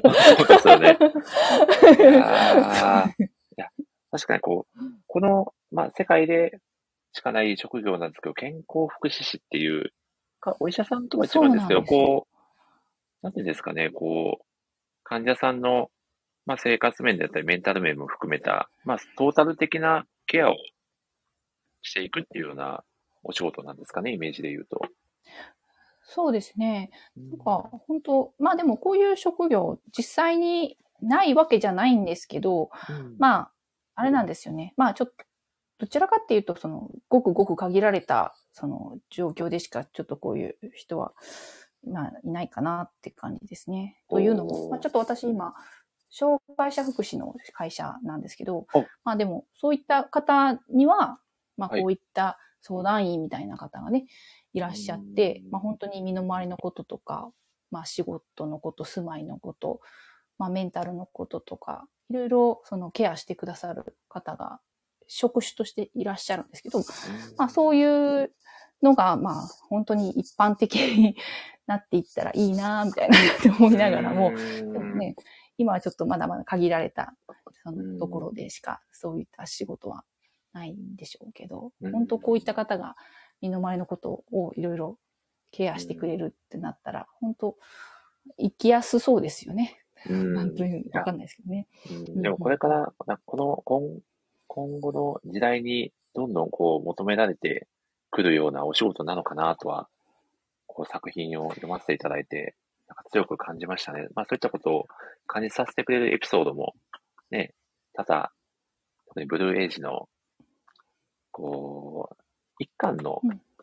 最後の方に描かれてたと思うんですけど、あの、おじいちゃんのお話が出てくるんですけど、それとはい。わかりますかね、一あれ何だったっけな最後ですか確かブルーエイジの一巻の最後の方で、それこそ、えー、誰だ、あの、ソフェさんのお好きな中野さんとそのおじいちゃんが結構、いろいろやりとりをして、ああ、はいはいはいはいはい。あの、かたくなな車おじいちゃんが出てくる。あそうです、そうです。その車の中に入ってずっと出てこないみたいな おじいちゃんが。ね。うん、いや、そういったこう、か言葉の一つ一つのやりとりもかなり刺さるポイントが多くてですね、こう、なんか人が生きていく上で、なんか必要なものって何なんだろうなって、結構本気で考えてしまうような作品なので、ぜひこう、魅力の方にもね、はい手に取っていただきたいなと感じております。そうですよね。うん。まあ、多分この3つシリーズがある中で、一番とっつきやすいのがやなんだかんだ言って、やっぱブルーエイジなのかなって思いますけどね。シリーズの3作目ですけど、ご初見の方にも読みやすいように、ね、山田先生が、こう、意識して作られているというようなエピソードも、確か作品に書かれて作中で書かれてたので、ブルーエイジから読まれるのも全然いいんじゃないかなって感じますね。そううーん。いやー、ありがとうございます。ちなみに、ソフエさん一番この作中で好きなセリフって、刺さったセリフって、ございますか？あ、えーとですね、これ何、何巻だったかな ?3、三巻だったかななんかその男の子が、その、えっ、と、まあ、じ、人、人の男の子が事故にあって、はい。で、あその、脳、なんかその、すごく勉強のできる子だったんだけど、えっ、と、お父さんがね、教育パパで。そうなんです。教育、まあなんか本当に、ちょっと、なんか、い耳が痛いなって感じなんですけど、そんなまあ教育ママゴンではないんですが、私は。うん。まあでもちょっとその子供に対して、その、はいっぱい、あの、教育してきたのに、まあうん記憶がなくなっちゃって、それで、まあでも、まあこのご時世だから似たような記憶とか経験を伝納っていう形で、その知識として埋め込むことができるけどどうするみたいな話の時に、まあその須藤が言うんですよね。なんかその、なんだったかな。えっと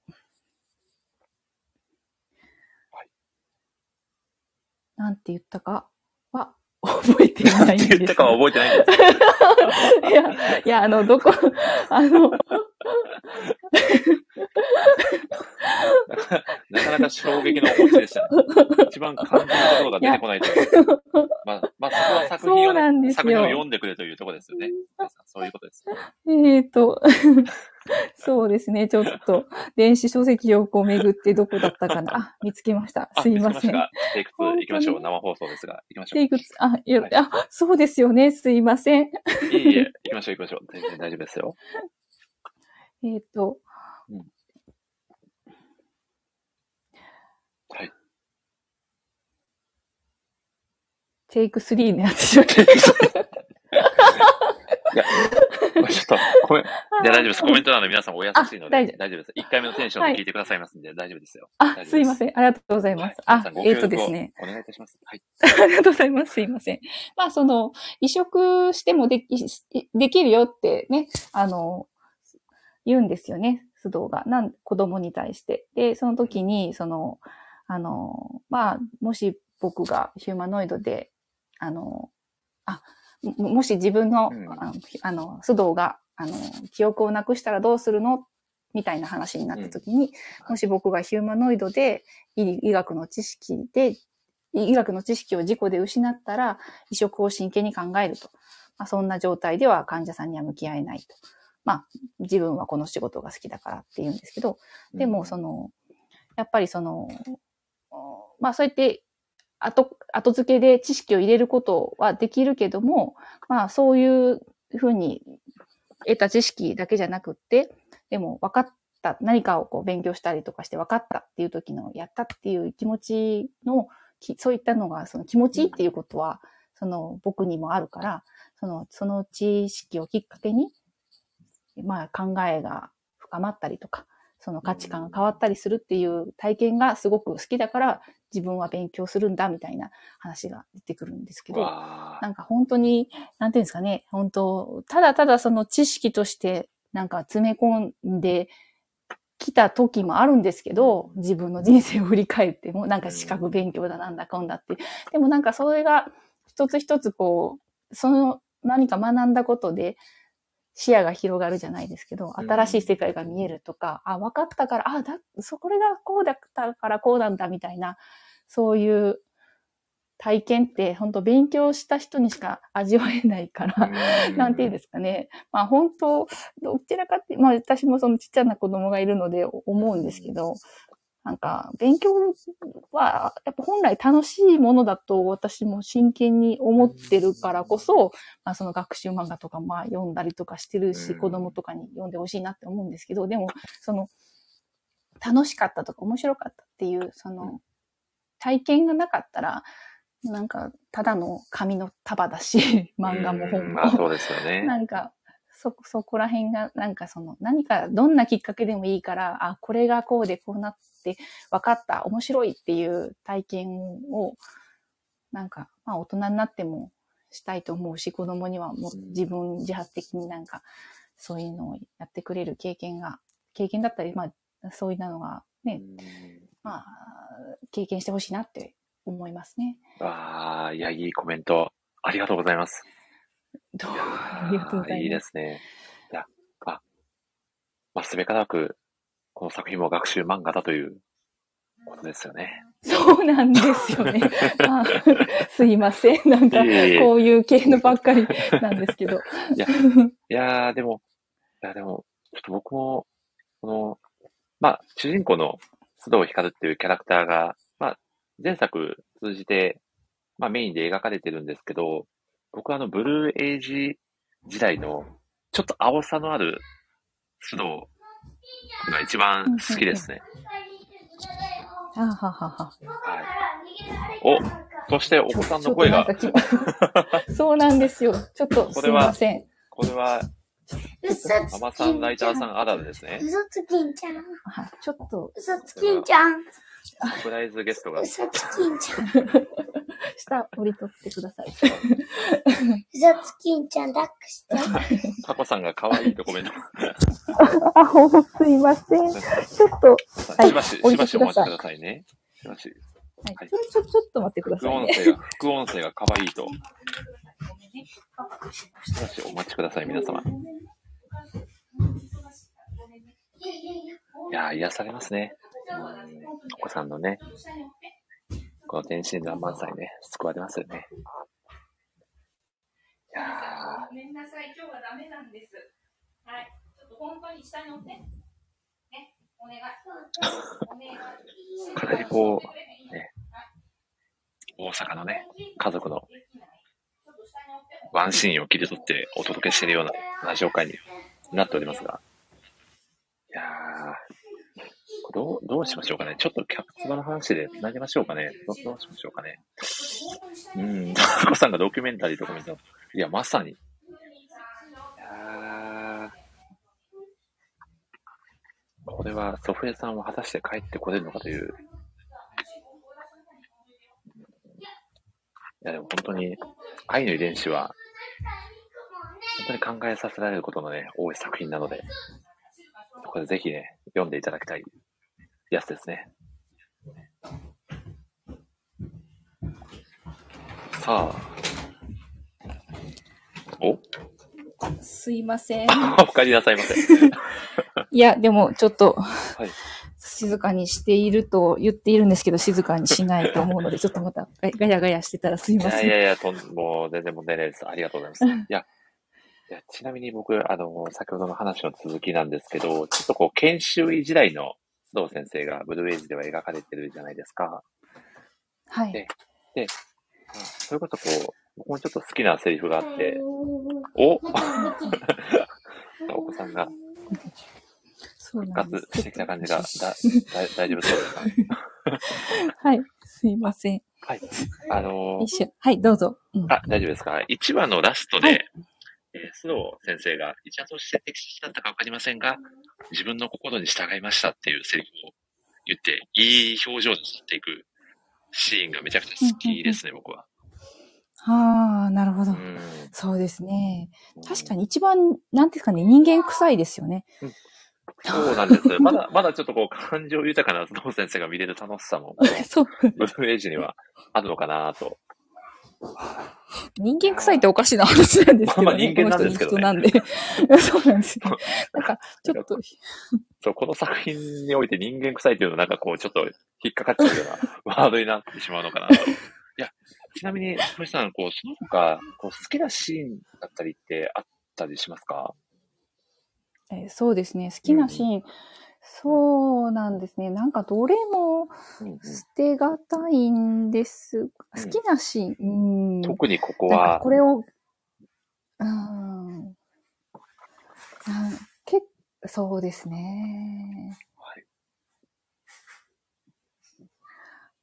これを機に読み直していたんですけど、なんかどれも、で本当に。なかなかね、一つに絞るのはね、難しいですけど、そうですね。ああうん。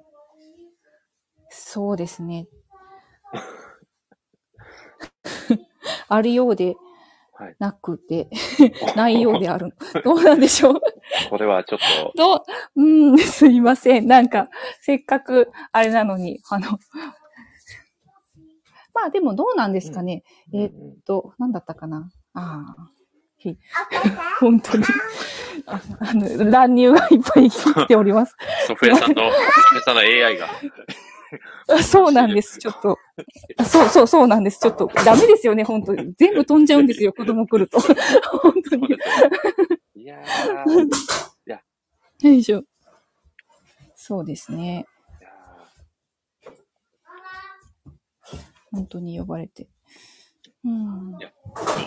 ーどうしましょう？じゃあ、ちょっとまた、好きなシーンまた思い出せましたら、そうですね。うん、後ほどそうですね。ご紹そうしましょう。介していたはい、だくとしてありがとうございます。はい。ちょっとですね、そうですね。えー、ラジオも押しておりますので、そうそう、はいいい頃合いかなと思いますので、ちょっと僕のお友達はの旅するヒューマノイドをお呼びしたいなと思うんですけど、いかがでしょうか？あ、本当ですか？いいんですか？何 どういうこと？様々な国を旅するヒューマノイド友達の方がいらっしゃるので、ちょっはい。とこれはお呼びできるかな？ちょっとお待ちくださいね。どうでしょう参加できるかどうか作。業中ここに来るの？じゃうんうん禁止。うんあら、お子さんお二人ともお元気ですね。お二人？お二人ですか、ね、そうなんですよ、もう本当に。そ、そうなんです。あ、おあ、あちゃこさんですか？聞こえてます？はい、聞こえております。聞こえてます。どうも、ソフェさん、こんにちは。ああ、はじめまして、タコさん。はじめまして。よろしくお願いします。よろしくお願いします。いや、ありがとうございます。感動です、タコさんとお話できるなんて。いやー 喜んでもありがとうございます。さん、いや、ありがとうございます。日本帰りたて、うんほやほやの旅人タコさんが、そうですよねそうですね。今、3月に帰ってきたんで、まだバタバタしてる感じではありますけど。そうなんですね。いやーちなみにですね、タコさん、今回ですね、ソフェさん、たってのご希望で、ぜひタコさんとお話がしてみたいということで、お誘いいただけるとという オファーを、お逆オファーをいただいておりまして、そんな、はい。そうなんですよ。ありありがてえことがあるんですね。え、な、な、な、何かある理由があ。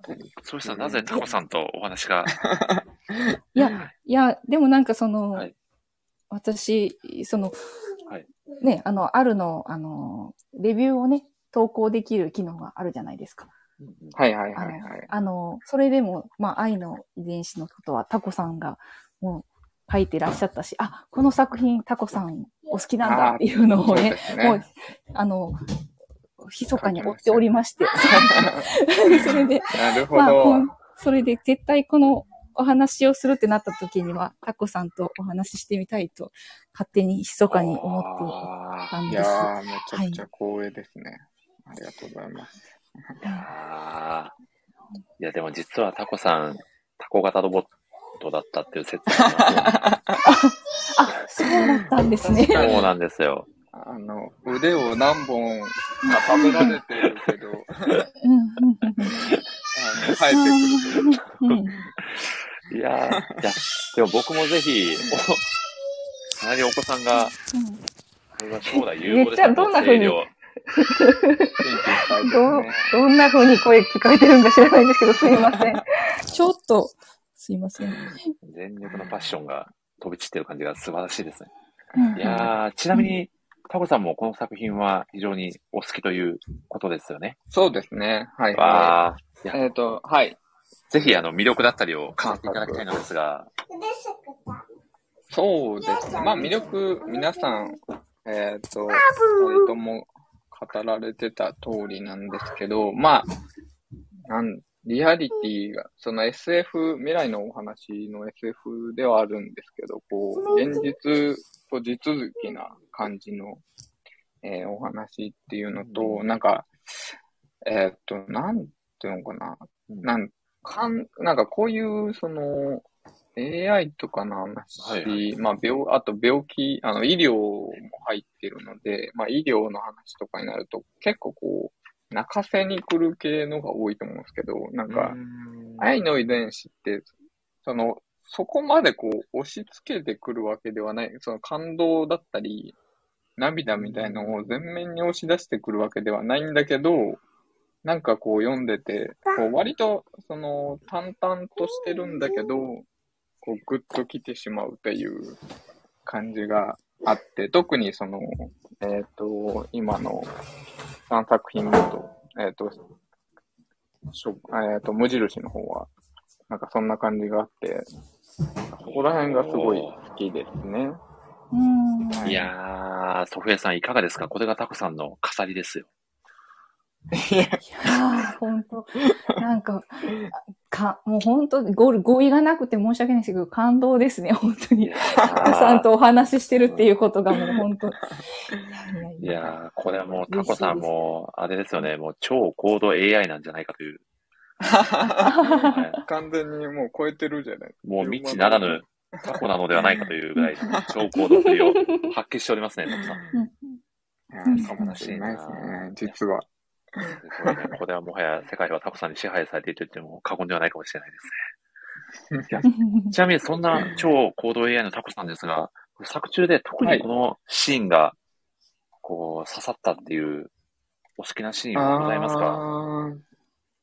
なんですかね。まあなんかこう、これターンは、その、1話1話完結型のが多い、なので、なんかいいろいろいい作品があるんですけど、えっと、最近の、えーやつだと、やっぱ、ブルーエイジだと、やっぱ1話がすごい、うん。えー好きで、これは、えっと、まあ、人間の、この場合は人間の夫妻なんです、ですけど、こう、えっと、妊娠をされて、うんで、まあ人間の子供を身ごもったんだけど、その脳がない状態で、えーその妊娠してるってことが分かって、で、こう、えっ、と、ヒューマノイドのその電脳を移植するかどうかみたいなところで、こう人間の夫妻が悩むっていう、まあストーリーなんですけど、なんか、その、これにすごい凝縮されているなっていう、その、うん。えっ、と、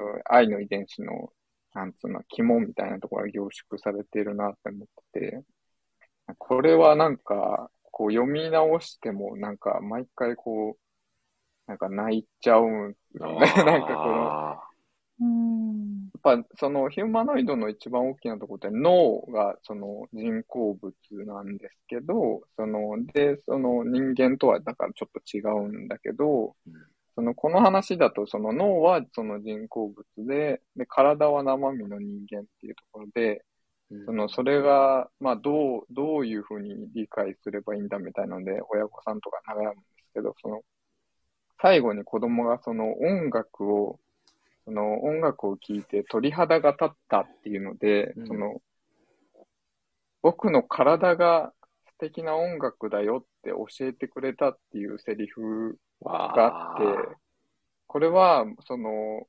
脳、そのお母さんが特にこう、その脳っていうものが人工物かどうかっていうのですごい悩んでるんですけど、その、そこに対してのまあ一つのアンサーみたいな、その、体そのものもその心の一部みたいな、うん。その、のがあって、そのお母さんもこの後すごい泣い泣いちゃうんですけど、なん、なんつうか、こう、お母さんがこだわってる、その気になってたとこを、その子供がこう乗り越えさせてくれる。あの最後の、あその場面がすごいなんか、あめちゃめちゃいいな、みたいな、その、心ってなんだろうとか人間ってなんだろうっていうものをこう考えさせた中で、最後にあそこのシーンが、すごいこう、子供が無邪気にまた言うのがいいいいんですけど、うん。なんかあれが。いいですね。いだからそこはすごい良かったですね。大好き。うんーいやーいや、ちょっともうタコさんのエピソードトークが完璧すぎて、何も、本当ですよね何も言うことがなくなってしまう。そうなんですけど、ねえタコさん、すみません。一個だけちょっと補足させていただいてもよろしいですか、はい。実はですね、そのタコさんがお好きな、えーその第1話のエピソードはいで登場する、あの子供、男の子なんですけど、はい名前がですね、はい。翼って言うんですよ。なんか聞いたことありますいね。やはー、いや もう、幼くしてこの、そうなんですよ。幼くしてこのキャプテンシップ、お母さんを救うというこのコメント力。これはもう完全に、キャプテンシーがあこれはります完全にね。もうキャプテンの器ですよ、これは。いやいや、本確かに。いやー、これも本当ですね。いですよね。あ、そう。で、確かこれ、このエピソード、えっと、先生が多分ツイッターで公開してたので、うんうんなんかぜひ。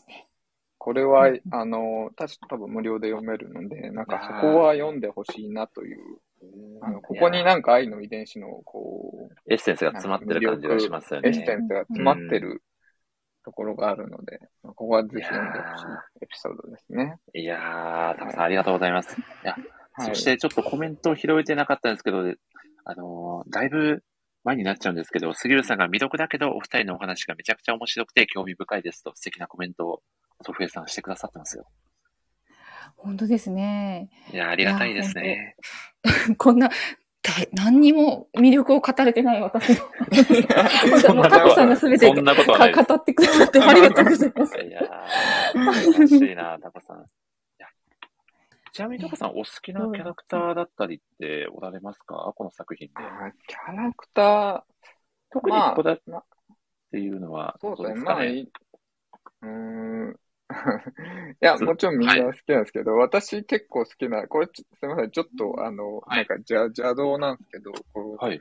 あの、無印の時に、あの、ちょっとへ怪しいおばさんが出てくるんですよ。あの怪しいおばさん出てきますね。何回かと何回か登場するんですけど、なんかこう、新興宗教じゃないけど、こう、あ、わかります、わかります。それこそ壺を売ってきそうな、おばさんが、結構多分、3、4回は多分出てきてて、で、実はレ、えーっと、こっちかな、でその2作目か3作目にもちらっとい出てきてて、なんか、そのおばさんってもう明らかにこう、詐欺師というか、人を騙そう的な人なんですけど、ただ、その結果としては、結構幸せになってるんですよね、その騙された人が。なんか、ああなんか、なんかこの、なんかめちゃくちゃなんか、こう、悪いやつなのかというと、なんかどうなのかなぐらいのラインなんですよ。あ。ああ、まあ明らかにもね。明らかにもうちょっと怪しいし、なんかこう、違法なことはや、ちょっとや、あの、関わってるんだけど、うんまあ人とし、その関わった人は結果的にこう、なんか納得してたりするので、なんか、うんここら辺のこの微妙なあのラインがなんか、あのー好きですね。あの怪しさ全開の感じと。なんか、あのキャラいいなって思って。いや、でもめちゃくちゃ共感しますね。あれですよね、こう、インターホン鳴って、あのおばさん出てきたら絶対イルス使おうってなるぐらいのそうそうそう。ピンポイントの。絶対にもう、明らかに笑顔張り付いてますみたいな。そうなんですけど、なん絶対そうですよね第一声で絶対今幸せですかとか聞かれそうな感じの、そうそうそう。おばちゃんですよねそうそうそう。いやーわかります、わかります。人生に納得してますか？みたいな、そういうタイプなんですけど、あ意外と幸せになってるくね？みたいなとこもあるんですよ、実は。ー確かに。なんか。こう、はっきり善悪つかないようなことが多いですよね、この作品で起こりうる。そうですねことって。そうそう。それは全体を通してありますようね。ん。うんうんそうですね。まさに、そうだなと思う。いや、思い出しましたよ。そのタコさんのコメントで。その、確かにいたあのおばさんみたいな感じむっちゃましたよね。なかなか、でもなかなか好きなキャラクターであげるのは変化球ですよね、たくさん。すごい。そう、ちょっと変化、まあなんかもちろん須藤とかも好きだし、うん。あの、いあの、無印のリサちゃんとかもすごいいい子だし、うん。うんうんで3作目はどっちかというともう、もうあーと医療ドラマに近い感じがするんですけど、まあ、そうですね。まあそれもみんないいと思うんですけど、うん。あの、あのキャラ好きですね。あの、うんうんうん。いや、あータコさんならではの視点で、いや、素敵ですね。うんうんうんちなみに、。あ、でもソフエさん、せっかくの機会なんで、何かタコさんに、まあ、作品絡みでもそうでなくてもお聞きしてみたいことってございますか？ああ、いや、でもその、タコさんはこの作品を何で知ったんですか？なんかさ、めっちゃ前、最初の方からもう、もう、もうすでにもう結構すごいや、まあ、どうなんですかね。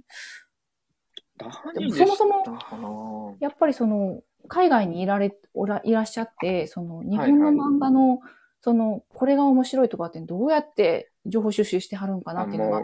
基本的にツイッターと、その、あるの。なんか、あとは、あのーまあ、本当にアマゾンとか、その電子書籍のおすすめとか、結構、その、また、一巻を、なんか、て、なんか、手当たり次第に読むみたいなタイプなんですよ。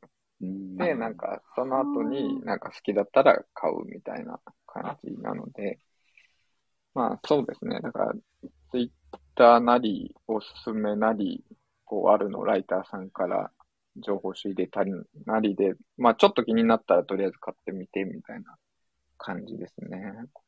ちょっとこれをいつ頃知ったか、え多分、でも、無印の時はまだ知ってなくて、レッドクイーンが、の一巻とかが出るぐらいだったような気はしてますね。おーはい、レッドクイーンが出るぐらいのタイミングだった気がします。はい。なるほどですね。まあそこはだから、ある意味、今、今の時代はもう、なんか、どこの国にいようかあんまり関係ないので、そこはありがたいところですね。そういう意味ではいい時代ですよね。うんうん。うんうんうんうんうんそうですね。なんかびっくりします。なんかこう、全然その、帰ってくる量が違うような気がするんですけど、そうでもないっていうことですよね。そう、まあ、電子書籍なので、うん、もう、あんま関係なくないって感じです。もちろん、その紙の本はね、全然、あの、違いますけども。うんうんそうなるほど。ありがとうございます。ありがとうございます、タコさん。うんうんはい。ちなちなみに、タコさんはどうでしょう？ソフエさんに何かお聞きしてみたいこと。ああ、そう、すみません。ちょっともし途中から聞いてたので、あれが、だったら、あの、もう出てたらすみませんなんですけど、あるに、えっ、と、応募されたきっかけみたいな、こう、ライターをやってみようみたいなきっかけみたいのって、どんな感じ若干声が聞こえなくなってるかもしれないですね、タコさん。はい、今大丈夫かな？あ、なんかちょっと長くなりそうなので、頑張って短く。あ、いけます？お声いけあ、いあけてます？はい。聞いてます？今大丈夫、あ大丈夫？そうです。はい、いけます。あ、い今大丈夫ですか？あ、すいません。はい、大丈夫です。えっ、と、はいえっ、と、こう、コロナになる直前ぐらいになるの。うんうんだから2年ちょっとぐらい前ですかね。ですよね。だからその、えっ、と、その前に私、家でですね、漫画文庫始めたんです。漫画文庫？子供たちに、子供たちにこういうなんかその漫画読んでほしくて。はいはいはいで、はい。それで、そのきっかけが、たま、近く、一番家家の近くにあった漫画喫茶が潰れて、で、ー漫画全部持って帰っていいよっていう話になって、そんなことが？あそう、そうなんです。そその時まで私、その、もう学生時代は漫画読んでたんですけど、それこそ10年以上漫画全然読んでなかったんです。ええだからブランクがめちゃくちゃあって、そのどの漫画が面白いかなんか全然わかんなくって、でもとりあえずタダでくれるっていうから行こうと思って行ったんですよ。そしたらうん、その、その、私がその学生時代に読んでた漫画がいっぱいあって、ああ、また読みたいなと思って、自分の好きな漫画を中心に200冊ぐらい持って帰ってきたんです。えー、それで、でその場に、そその場にいたかったです その場にいたかった。で、まあこんなにいっぱいあるんだからどうしようかなと思った時に、うんとりあえずその、貸し出しちゃえと思って、で、漫画文庫始めたんですよ、自宅で。えー、すごい。で、うん。で、まあそれがきっかけで、でもでも、まあ始めた以上、なんか子供たちにちょっと勉強になる本読んでほしいなと思って、まあその、べ勉強のきっかけになってほしいと思ったんですよ。だから、その、もらってきた本もどちらかっていうと、そういうなんかその、ちょっと歴史っぽいものとか、そういったもので読んだことないやつとかを結構、あっさり学習漫画ですね。そうなんです。それ、それで、それがきっかけで、その漫画がいっぱいあって、でも、まあ、もうちょっと新しい本も欲しいな、とかって思って、ちょこっとずつ集め出したりしてて。で、でも集めてきてくると、まあ、やっぱ面白いから読むじゃないですか。ってなると、なんかこう、集めたはいいけど、そんな言っても貸し出しでお金もらえるわけじゃないし、どうやって原資を稼ごうと思って、うん それで、なるほど。で、なんかその、なるほど。漫画を読むために、なんかこう、これを、なんかしら、少しでもいいからお金にならないかなと思って、はいはい。はいライターをね、してみようかなと思って、応募したのがきっかけ。どね。ええ面白い。えー面白い。すごい。じゃあ、その漫画喫茶がある意味、とその潰れたことがある意味スタートきっかけそうなのんですよ一つって感じですよね。それが多分そのコロナになって、多分立ち行かなくなったんでしょうね。そういうことですよね。んはいはいそうなんです。それで、潰れて、で、もらってきてがきっかけのライターにもなってしまったっていうこと。ええ面白何がきっかけなのかわかんないもんですよね、タコさん。い。確かに。本当そうですね。ね。すごいなぁうんいやー、いいエピソード。ありがとうございます。うんうん それこそノートに一つ書けそうな、いや、なんか本当そうですよね。ノノートにて、なんかテーマが出た時に書けそうなエピソードですよね。うんいやーねありがとうございます。聞いてくださって。なんかなんか、確かになかなか聞かれないなかなかそうですよ。う。言う機会もね、なかったりしますもんね。うんうんうんね、そうこう、そういうお話を聞けるのも楽しいですしね、お話ししてくださるのも、すごい良かったなということで。うんまあでもせっかくなんで、はい。タコさん、ソフエさん、いかがでしょう、はい。あの超はい AI、はい。ドット絵アート職人のあのお方もお呼びしたいなと思うんですけど、どうどうですかね？はい。あはいそうなんです最か近何作か2作品ぐらい発表されてましたね。あれは完全に超 AI のしか仕業でしかないですよね、あのクオリティは。確かに。あれはもう絶対に生身の人間には不可能なクオリティなので、確かに。どうやって計算してんだっていう。この作品うんああれの語る会に来ていただくしかないやつ。そう、エクセル。はいエクセルのエクセルを方ですね二時間。エクセルおおエクセルの、お、あ、こんばんは。こんばんは。こん皆さんこんばんは。は。こんばんいや、エクセルアート職人の宮尾さんです。宮尾さんこんばんは。あ、どうもこんばんは。いやー、こんばんは。嬉しいです。なんか、さん、若干音声がごわごわ言うておりますが、皆さんだ大丈夫そうですよ。あ、大丈夫ですか？今は、なんとか聞こえてるかな？ソフィアさん、だ聞こえますか？あ、聞こえてます。大丈夫です。あ、よかったです。あうんうんはじめ、はじめましてはですよね。ねえ。はじあめま、しどうも、て。すみさん、はじめまして。宮尾とは申します。じめまして。みおさん、はじめまして。ありがとうございます。ソフィアさんは宮尾さんのことはもともとご存知だったんですか？アイコンいでやお二人ともメガネかけられてるから多分ご存知なのかなとは 思って雑。おります。どうですかね？いや、私、宮尾さんのことずっとあるのライターだと思ってたっていう。これは、これは宮尾さんあるあるです。あるある。あるあるです、ね。そう。いや、違ったって聞いてもう、あの、そうですね。昔の話ですけども、それが衝撃だったっていうことは よく覚えております。はい。ここでお話できて光栄です。実は、ソフィアさん、宮尾さんもこの愛の遺伝子シリーズ、非常にお好きな方なんですよ。そうですよね。確か、フォあの、コメントいただいてたりししたというのを記憶しております。あ、そうなんです。あと、実はですね、あの、ソフェさんの記事にも、私の、あの、愛の遺伝子の、あの、えっと、コメントというか、はい、好きなところの投稿ですかね。あれをご紹介いただいたことがあって、はい。お覚えております。そうでしたね。なんそかれがめちゃくちゃ嬉しくて、よかったです。嬉しいです。そんなん なんかもう、今日は嬉しい日だな。いやー、そう言っていただけるのが何より嬉しいですよね。本当ですよ。なんかもう覚えてていただけたっていうことが本当に嬉しいです。いやいやー、でも本当にこのラジオ、様々なね、ライターさんだったり、ライターさんっぽい方だったりが来てくださってて、本当に嬉しいんですけど、実はソフエさんで37人目のお客様でございます。すごい。すごい。はい。はい。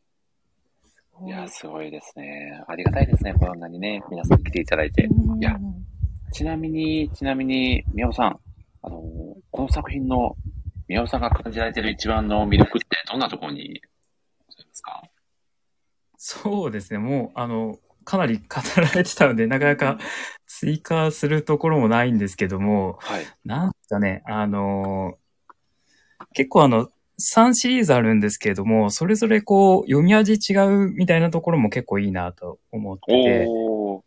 うんあの、いわゆるあの、無印の、えっと、一番最初の、あの、愛の遺伝子は、まあ、一話完結型で、結構なんかその、あのー結構笑える話もあったりとか、あの、シリアスな話もあったりとか、すごくこう考えさせられる話もあったりとか、まあ、いろんなパターンもあるんですけども、で、2作品のレッドクイーンは、どちらかというとその、あの、サスペンスというか、ミステリー、うん。ミステリーというか、まあそういう感じで、割とこうシリアスな話がこう、ついて、で、3作品目の、まあブルーエイジは、割とこのヒューマンドラマみたいなところにこう寄っていってる感じっていう感じで、まあそれぞれ、あの、違う切り口なんですけれども、その、AI が問わせた未来っていうと、こう同じテーマなんですけれども、こうそれぞれこう違う切り口で語ってるっていうところもこう魅力なのかなと思いますね。おー。いや、そうですね。うん。そうですよねまあ結構人によってその好きなシリーズが結構変わってくるのかなっていうのもあるんで、例えばそのサスペンスとかが好きな人は、結構レッドクイーンとか、あの、うんおすすめだと思いますし、うんはい。で、医療ドラマ系とかが好きな人は、こう、ブルーエイジとかが、はい、すごいいいなとかうんあると思うんで、結構こうう人によってこう好きなシリーズって変わってくるかなとかっていうのはある。確かに。そうですよね。宮尾さんは、ちなみにシリーズで言うと一番抑えてるのはどのシリーズになりますか？いや、悩みますね。めちゃくちゃ悩みますけど、そうですね。あ、でもなんかこう、読む順番とかはなんか、うん。これがいいかなみたいなのは結構あって、はいはい。まあおすすめはやっぱりその、えっと、一作品目の無印、あの、レッドクイーン、ブルーエイジって読むのもうん。ありだと思うんですけども、結構あの、今連載してる、あの、ブルーエイジから読んでも、あの、時系列で言うと、今のブルーエイジが一番その、主人公の須藤氏の若い頃の話なんで、結構そのブルーエイジから読んでもいいのかなっていう、うんのとかもあると思いますね。うんうんうんそれはありますね。そうですね。僕はあのブルーエイジが一番こう広い層に向けて描かれてるような感覚がありますね。結構レッドクイーンは割合尖ってるのかなとも感じました。うんうん。ソフエさんはいかがですか？いや、もう本当そうですよね。まあ一番とっつきやすいのがやっぱブルーエイジだと思うんですけど、そのうん。無印の良さって、なんていうんですかね、まあ、まあ後味とかそういったのもあるんですけど、そのいろんな、なんていうんですかね、可能性がもう散りばめられてるっていうか、なんかうんなんですか、あの話を、なんですかね、やっぱりオムニバス形式でちょこちょこ、本当に、なんですかね、世界観を無印は作ってると思っていて、で、うん。細かい設定とかが一つ一つにちゃんと入ってるから、あ、こういう世界なんだっていうのが、ちゃんと理解できて、それがそんなに小難しくなくて、で、入って、す、すんなり入ってくる。それを読んでるうちに、あ、ブルーエ、あの、AI の世界とか、その、あ愛の遺伝子の世界はこんな感じなんだっていうのが分かった上で、ないと逆に、あの、レッドクイーンは読めないし、まず何のこっちゃか分からないから読めないし、っていうのがあるので、なんか本当に基基礎はやっぱり無印にあるんだと思うんですよね。うんうんうんいいですね。ありがとうございます。なんか、はいはい。はい。なんかちょっと、はいオチがなくてすいません。大丈夫です。オチが、オチがないといけないとか、そういうわけではないので、大丈夫です。やっぱ関西、関西人なんで。あ、さすがですね。誰か、何かしらツッコミが入るようなことを言わないとみたいなとこあったりしますよね。ああ わかりますわかります。怒られるんですよ。怒られる宮尾さん、ちなみに、作中で一番このシーンが好きだなっていう、まあ、セリフでも、絡めてでも、ですが、ございますか？あ、そうですね。本当めちゃくちゃ、それ迷うんですけども、うん。ちょっと、まあ今の気分というか、おちょっと読み返してみて、あ、やっぱここいいなって思ったのが、あの、、翼くんのところですか？あ、そうですね。まさかの、異世界転生ものなのかなみたいな。ねえすいません、邪魔しちゃいました。そどうどうぞ。それも最高なんですけども、あの、無印のはい43話の、はい。えっと、人間の証明っていううんエピソードなんですけれども、えっと、研究用の、あの、コード AI のあの、トビーっていう、まあ、ロボットというか、うん。AI ですね。それのエピソードなんですけれども、あの、で、その、えっと、トビーっていうのが、その、研究開発用として開発された AI で、ただその、研究開発の競争に敗れて、でも、あの、研究開発をこう、中止しなさいみたいな感じで、こう、廃棄されるみたいなエピソードなんですね。うんうんで、それをやって、あの、廃棄されるところを、その、開発者、その、えっと、AI を開発した白川博士っていう女性のですね、博士に、あの、まあ、本当はこう廃棄しないといけないところを、あの、救われてですね。で、それでこう子供の体にその AI を移して、で、それをこう隠してこう、あの廃棄されないようにしていくっていうエピソードなんですけれども、で、前はその、まあ、AI ロボットみたいな振る舞いだったんですが、その、だんだんだその博士と一緒に過ごしていくうちに、あの、人間の心みたいなのがこう宿って、あの、博士って呼んでたのがだんだんお母さんって呼ぶようになったりとか、したんですね。うんで、そうやってこう、博士と二人でこう、時間を過ごしていって、で、当然そのトビーは、あの、ロボットというか AI なので、こう、ずっと、あの、年重ねても、あの、そのままで、でも博士は人間なんで、こう、まあそのうち年老いてこう亡くなっていくっていう形なんですけれども、まあそうやってこう死ぬまでですね、一緒にこう寄り添っていくっていう、まあそういう AI ロボットなんですが、それがですね、こうすごくこう、心温まるエピソードで、で、そ、そ最後のですね、その締めのセリフがめちゃくちゃ良くてですね、あの、その話を聞いた、あの、須藤がですね、君は立派なロボットだ。人間っていうのは時折君みたいに生きたいと思うことがあるっていうセリフがあるんですけど、これがめちゃくちゃいいなと思ってですね、ああ、いいセリフ。うん。こう、こう、なんか読み返してて、あ、これめちゃくちゃいいなと思って、うん。まあ朝にね。はい。うん。ご紹介したいなと思ってました。いやー、皆さん最高ですね。うん。ありがとうございまうんす。こで、実はこのトトビーっていうのが、その、あの、須藤医師が、あの、えっと、医療に使ってる医療用の J っていう AI があるんですけど、実はそのトビーは、あの、最終的に須藤医師が引き取って、この医療用の AI で J っていう名前を変えて、はい。治療サポートしているっていう、そういうつながりがこう実はあるんですね。うんうんうんそういうところにこうつながっていくっていうところがすごい、うんちょっと前日談のような話でもあるっていうことなんですね。そうなんですよね。ああ。いや、すごいな。このエピソードがめちゃくちゃ個人的には好きですね。うんうんうんうなんかこう、一貫してテーマの一つとして、かロロボットに心ってあるのかな、どうなのかなっていうのが、うん。うんうんうんうんそれってこう定義づけられるものなのかなっていうのが、ちょっとテーマとしてあるようなうん。感覚があるのですが、タコさんはどどうだと思います？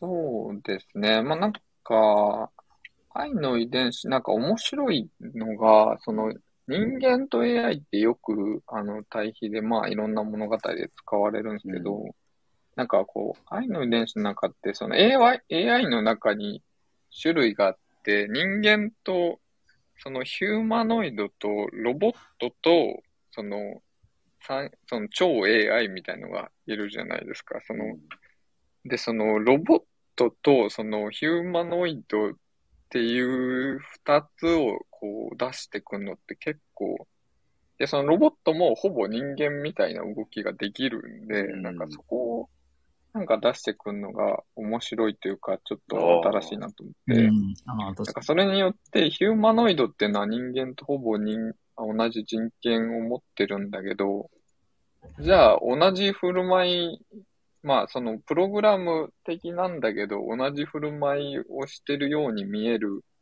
ロボットは何なんだみたいな、その、そこら辺でまた葛藤を生ま生ませるみたいな、なんかそこら辺がうまいなと思って、で、なんかその、チューリングテストっていうのがあるんですけど、その、えっ、と、これはあの現実の話で、なんかその、えっ、と、イギリス、昔のイギリス人の人で、その戦争時代にこう、まあ、ろえっ、と、コンピューターの、あの、かい、えっ、と、父親だか母親だかみたいな風に言われてる人の一人なんですけど、その、なんか、こう何かを質問したときに、それ、相手がそれを返してきて、それが違和感がないのであれば、もうそれは心だみたいな、あの、そういう判断をするみたいなテストがあって、で、ろこの場合、その愛の遺伝子の中のロボットは、それはできちゃうんですよ。その、だから、うん。受け答え自体は、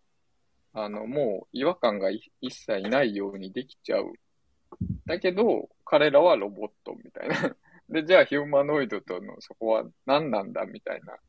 まあ、で、実際にそこのを問うようなエピソードも何個か出てくるんで、なんか、そこが面白いなっていうのと、まあ、答えは何なんだっていうか、答えはないとは思うんですけど、なんか、いい、面白いですよね。そこを考えさせる。その、その問いを持ってくるのが面白いなっていう、うんその舞台としてって感じますですね。はい。いやーありがとうございます。いやー、深いラジオ会になってますね、今日は、タコさん。まあ、もう必然こ、この作品をテーマにすると必然的に、あそうなってしまうのはありますよね。はい。これはもう話すテーマでね、もう全く違いますからね、このラジオ。雰囲気がそうですね。ねそうですね。え。いやー、すごい。いや、じゃあせっかくなんで、ぜひ、宮尾さんからも何か祖父江さんにお聞きしたいことがあったら、ぜひこの機会に。ああ、そうですね。うんうんなんだろう。あんまちょっとか、そうですね。考えてなかったんですけど。そうですよね。あ、なんかあの、ソフィさん、学習漫画をこう、押されてるっていうお話じゃないですか。そうなんです。うんはい、学習なんかそのききっかけというか、そういう話ってすみません、されてましたっけ？いえ、あの、まあ、すでに私がね、あアルライターになった時に、皆さんすごい、もう、とんがってはったんですよ。ああ、なるほど。あなんか、あの、こう、なんか結構独特のライターそれぞれの方が、カラーがあってうん、で、その中で私、何がいいかなとかって思った時に、まあ、あの、いっぱい家にその学習系の漫画もあったし、うん子供たちに読んでほしいものが、を今後ちょっと集めたいなっていうのもあったんで、ああ、なるほど。それで学習漫画を、あの、あえてチョイス、取っていった感じですね。私はこう、学習漫画といえば祖父江と言われるようになりたいなと思うって。ん そうなんです。いいですそんな感じでい、や、でも、ポジションを取りに行った感じです。うんなんか僕も結構、その、あの、ビジネス漫画が好きとか、ビジネス漫画を紹介するみたいな、あの、ポジションを取りに行ってるんですけど、でもなんで僕、ライターでもないのにポジション取りに行ってるのかよくわかんない。冷静に考えたら。いや、でも宮尾さん、ライターじゃないのにポジションを取りに行くっていうポジションを確立してますからね、宮尾さんは。そうですね。ライターじゃないっていうポジションもこう 確かにそうですね。独特のポジショニングを取ってますもんね。そうですね素晴らしいな。うん自分でも何、な何が目的なのか 分からずにこう、えー、あの、エクセルアートもそうなんですけど、な、え僕は自分何になりたいんだろうとか思いながらこう、エクセルの一マス一マスをこう、黒く塗りつぶしてるって。あれすごいですよね。いやでも時折ね、なんかこう自分がこう意図してなかったような変化が起こるっていうのはね、こう人間もロボットもあるものなのかなって感じますけどね。そうですね。はい まとまってるのかどうかよくわかんないですけど。いや面白いですね。なんか、ー、うん、森でもまさんのトーク回しが。あ、本当ですか？こんな感じで、はいこんな感じで1年半ほどやっておりますが、ちなみに全然関係ない話になっちゃうんですけど、このソフェさんのアイコンのですね、あ、はい、はい。あのバーンってなんか昇竜拳みたいな感じでパンチをバーンってやってるのは、これは何を殴られてるんですか？確かに。いやー、これはですね、その、はい。うーんと、まあ、私が書いたんじゃなくて、その、私のイメージでっていうことで、そのお、なんかフリースクールの子に書いてもらったんえですけど、ー、えー、で、まあその、結構フリースクールに来てる子ってやっぱ、あまり表に出た、出れない子とかうん。いるわけですね。まあ家でそのま漫画描いたりとか、イラスト描いたりとかしてる子が結構多くて、で、そういう子に、その、じゃあちょっと私のイメージで書いてみてよって言ってお願いして書いてもらった、その子のイメージが、お、わた、おかんっぽい感じでお願いねって言ったんですよ。私、なんか大阪のおかんやからみたいな感じで。まあ、まあ、その子には会ったことがあるんですけど、でも会った上で、まあ、あの、ソフェイさんだったらこんな感じかな、おかんだし、みたいな感じで、これ着てるのはえーエプロンなんですって。で、えーおかんといえばエプロンでしょみたいな感じで。なるほど。はい。勢いがありますね。めちゃくちゃいいイラストですようね。ん。そうなんこです。確かにこう、パッと目につく素敵なアイコンですよね。いや、ありがとうございます。本当に。素敵だ。うんうんうんちなみにタコさんのアイコンは、あれですか、ねえこう、そうですチェコのチェコの巨匠だったり、高名な画家が 描かれてるんですかね。そうですね。チェコの巨匠の旅するタコっていう人間が、あ、人間って言っちゃった。超 AI がですね、超 AI が、若干超 AI がバグってるような感 5, じ。5秒ぐらいで 書いたやつですね。これって自作なんですか？あ、自作ですよ、本当に。ああの、そうなんですか？なんかもともとなんか適当な写真を確か使ってたんですけど、なんかまあ写真、わかりづらいんで、なんかまあキャラクターっぽいのにしようと思って、うんまあ、た まあダフでしょっていう感じで、その、そその場で、その場でパワって書いたやつですね。はい。いやでもかめちゃくちゃ味がありますよね。いやーすごい、しっくりタコさんって感じですもんね。いいアイコンですよね。ありがとうございますすごい。確か、確か。確か、ハパさんもご自身のアイコン5秒ぐらいで書いたって言ってましたね。そうそうそう。パパさんも多分、でも確かにそんな感じかもしれないですけど、深いですね。すごい 5, 5秒アートだったんですね、タコさんのアイコンは。パパさんも多分超 AI です、ね。ああ、超 AI の人多すぎるな。いやー、アドライターのレベルの高さを伺わせるようなお話でしたね。たくさんありがとうございます。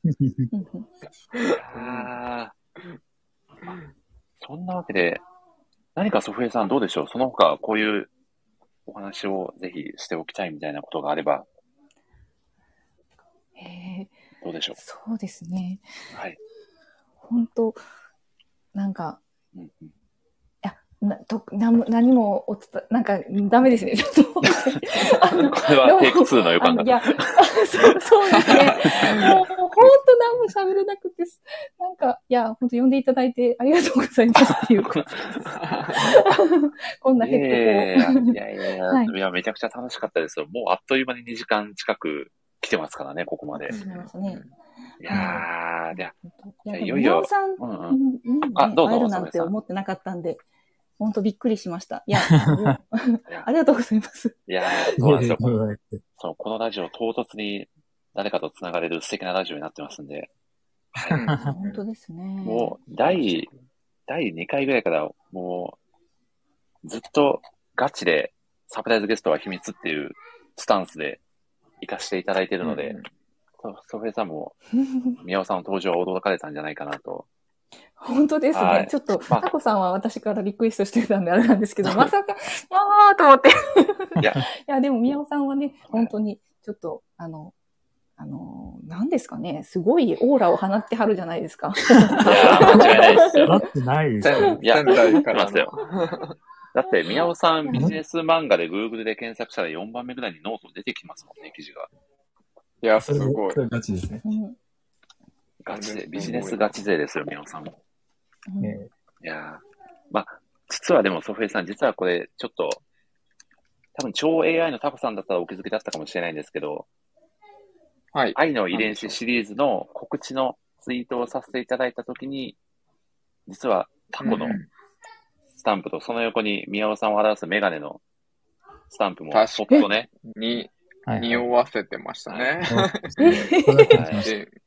微妙に匂わせタてそうなんですコ気がつかなかったです。これ、森氏すごいですねラジオフリークの方だったら、あ、宮尾さんとタコさんサプライズで来るんだなっていうのが、ね。そんな人いるのかっていう話なんですけど、いやー。気づいたんじゃないかなという。宇宙人だと思ってたんですよ。まあ、愛のシリーズ。あ、それ系だからや、あれなのかなと思ってたんですけど。いやー、これはタコだったんですね。びっくりです。実は、そうなんです。あ、そうですね、タコだったんですよ。ちょっと色の悪いタコみたいな感じになっちゃってましたが。いや、まあ、そうです。あの、大体こう、サプライズゲストの方をお呼びさせていただくときは、その作品を、同じくお好きな方をできるだけお呼びしたいなということでやってますので、まあ、作品愛があれば、まあ、初めてお話ししてもこう盛り上がったり、ね、できるんじゃないかなということで、なるほど。やっております。いやはい。じゃあ、そんなこんなでですね、いや、こちらこそうんありがとうございます。そんなわけで、えー、毎回恒例の最後のご質問を皆さんにさせていただきたいと思います。えー、皆様にとって愛の遺伝子とはどんな作品ですかというお決まりの質問ですが、じゃあ、えっ、と、ソフェイさんは最後にお答えいただこうと思いますので、じゃあ、タコさんからお願いいたします。はい。わかりました。えっと、そしたら、えっと、これ、どこだっけな、レッドクイーンかなんかの、かはい端末インタビューで、押井守監督が、と、うんあと、えっと、山田先生の、えっとイ、インタビューというか、対談みたいのがあったんですけど、その中で押井監督が言ってたので、言ってた話で、もう本当それだなっていうのがあるんですけど、結局その、結局 AI をめぐる物語は最終的には人間は何なんだという話にしかならないんですよねと。人間を、あの、ある意味過大評価しないと成立しなかったみたいな、そういうことを言ってて、まあ本当にこれに尽きるなっていう感じがしてて、まあ AI とか、まあ技術、いろんな技術だったり SF だったりっていう、まああるんですけど、まあ結局は人って何だろうっていううんとこに、あの、そのいろんな道具を、えー道具っていうか設定だったり道具を使って、その人間っていうものは何なんだろうみたいな、うん。ここに、えー、方が、あの、考えさせてくれる話なんじゃないかなっていうので、うんまあ、あなので、あの、SF ではあるんだけど、まあ、まさに今の自分たちのに、その直接的に関係してくる話なので、まあ、ぜひぜひ読んでみてくださいというところですうんかね。おーはい。いやー、まるでレビュー記事のような素敵なコメント、ありがとうございま。本当ですすね。も ありがとうございます。いやー、素敵でしたね。いやー、ありがとうございます。いや、では、宮尾さんにも同じ質問をさせていただこうと思います。宮尾さんにとって、愛の遺伝子はどんな作品ですか？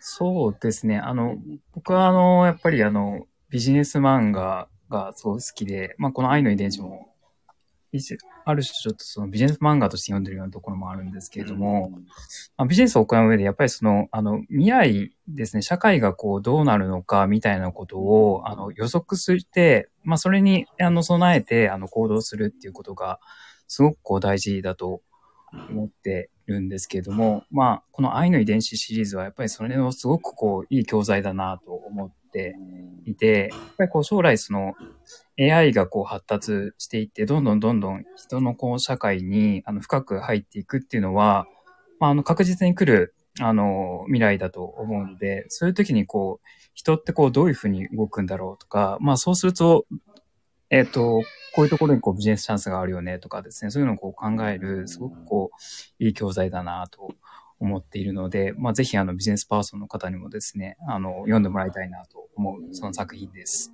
おー。いやー、さすがのビジネス AI でしたね。宮尾さん、ありがとうございます。そうですね。最近はもういやーあの、どちらかというと、エクセルアート職人になりつつあります。確かに。それも楽しみですね。いや、もうそうですね。もうい、いや、もういろんな方向から楽しませていただいて、宮尾さんにはめちゃくちゃ感謝しております。いや、素敵なコメントありがとうございます。こちらこそありがとうございます。いや、ありがとうございます。いや、ではお待たせいたしました。いや、ソフィアさんにとって、愛の遺伝子はどんな作品ですか、そうですね。その、やっぱり AI 技術とかすごくとっつきにくいというか、こんこんなん読まれへんってみたいな、なんかちょっと絶対難しいから無理みたいな風に思うと思うし、私も最初絶対そういう口だったんですけど、もうその漫画であることと、あと、がすごくいい塩梅で、その難しくないし、ちゃんとスルッと入ってくるし、だけどちゃんとした、なんですかね、エビデンスじゃないですけど、未来につながってそうな技術が、ちゃんと描かれてるんで、なんか私はそういった意味で、まあ本当に、まあ、まあやっぱ学習漫画の視点からこれを読んでたっていうのもあるんですけど、その、ぜひ、その子供とか、その、そういったの、自分には無縁だわなって思ってる人とかにも読んでほしいと思いますし、あと、その、まあ、タコさんもおっしゃってましたけど、結局人がどうあるべきかみたいなのを、すごく、あの、ね、淡々とっていうか、あまりその、お涙ちょうだいでもなく、なんかあの、あの、描ききってるところがあっ、なんか結構人権とかってあんまり、やだ、どうだ、いい言ってるとなんかちょっと意識高い系じゃないけど、なんかまたそんな言ってみたいな感じに思われがちだから、なかなか話題にしづらいテーマを、なんかすごくとっつきやすく、その、漫画にしてくれてるなって思う作品なので、なんか、本当いろんな角度から学びのある作品だと思ってます。はい。おーいやーありがとうございます。すいません。すパチパチパチパチ。いません。いやー、ということでですね、ソフエさんをゲストに愛の遺伝子シリーズをはいしっかりバッチリ語っていただけたんじゃないかなと思います。いやー、ソフエさん、ぜひあのラジオ自体の感想をいただきたいのですが、本日は初登場、森下ラジオいかがでしたか？なんていうんですかね、皆さんがすごく素敵す、なんか素敵ですすぎて、もうなんですかね、もうなんかこう、あ、はいいや、いや、本当逆に私一人じゃなくてよかった。あ、本当にゲストの方も含めて、来ていただけて、ほ、ほ、本当によかったなと思っておりますし、まあ、それも含めてね、いい機会を与えてくださってありがとうございます。いやいや、とんでもないです。あの、はい。また機会がありましたら、あの、ぜひまた、あの、喋り、喋らせてください。おーいや、嬉しいですね。もうぜひまた遊びに来ていただきたいとはい。思っておりますし、はい。そうですね。はい。観客でもね。ミッチーさんが遊びに来てくれてますよ。ミッチーさん、こんばんは。本当ですね。こんばんは。あ、ちさん。いや、嬉しいな。ミッチーさん、もうすぐ終わりそうです。そうですね。すいません。またアーカイブもね、残りますんで、ぜひ。今日はね、もうすぐ終わりそうです。いやー、そうですね。またアーカイブもね、残りますんで、ぜひ。いや、今日はね、うんうんい反響してて面白いですね。や、本当だ、反響している。大丈夫かな？ちょあ、もっと、どこで反響してるんだろう？あ、やんだ大丈夫そうですかね？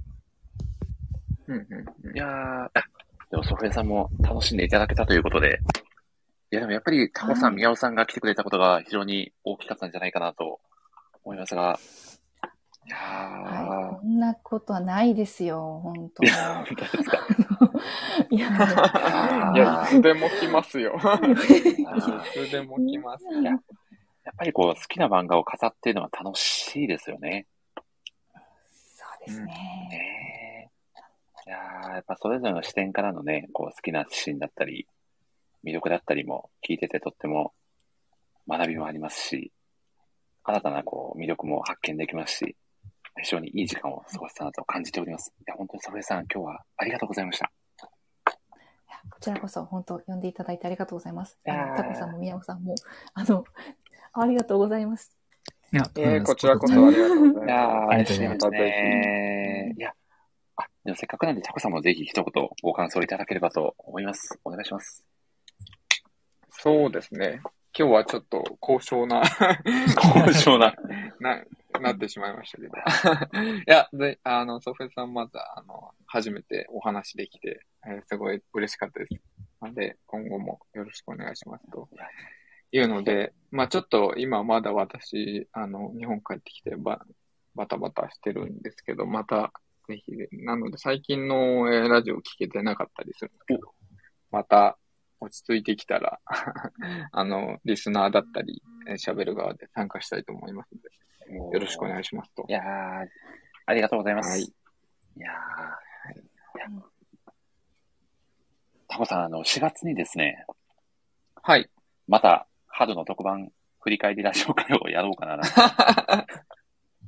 ますので、早いっすね。ちょっもとう、もうそんな時期か。そうですね、もうそんな時期ですね。4 そうですねヶ月にそうすると1回ぐらいははいはいはい。やらないと、やばいな時の流れ。はい。実はですね、ソフエさん、1回ですね、このラジオ、はい。50 5時間超えの配信をしたことがあって、年末年始のやつですか？そうなんですよあれですね。えーっと、ですよね1周年記念の時ですかね、タコさん。は確か。そうだったような気がしますね。はい。もはや、もはや、頭から出てる二人はもう記憶が若干途切れてるぐらい長くやってた。ちょっとね、定期的に振り返り会をやっていかないと、ストックが溜まりすぎて大変なことになってしまうという傾向にあるので、うんうん。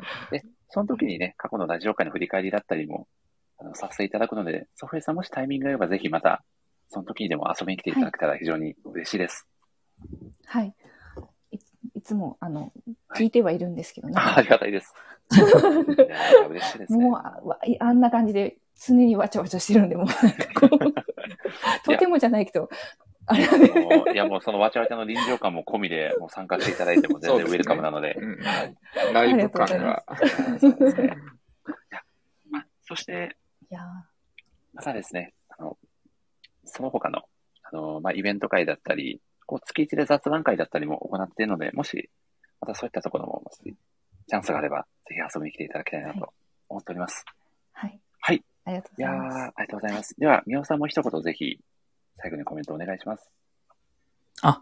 はい、あの、はいそう、そう呼んでいただいて嬉しかったですうん。はい。すごいそう、好きな作品で。で僕多分この作品読み始めた、あの、あるでなんか紹介してるのを見たのが確かきっかけだったと思うんで、はい。なんで、あの、記事を書いていただいたですね、あの、添さんと、はい。あと、まあ、タコさんとですね、森さんと、はい、お話できて本当に、はい。嬉しかったです。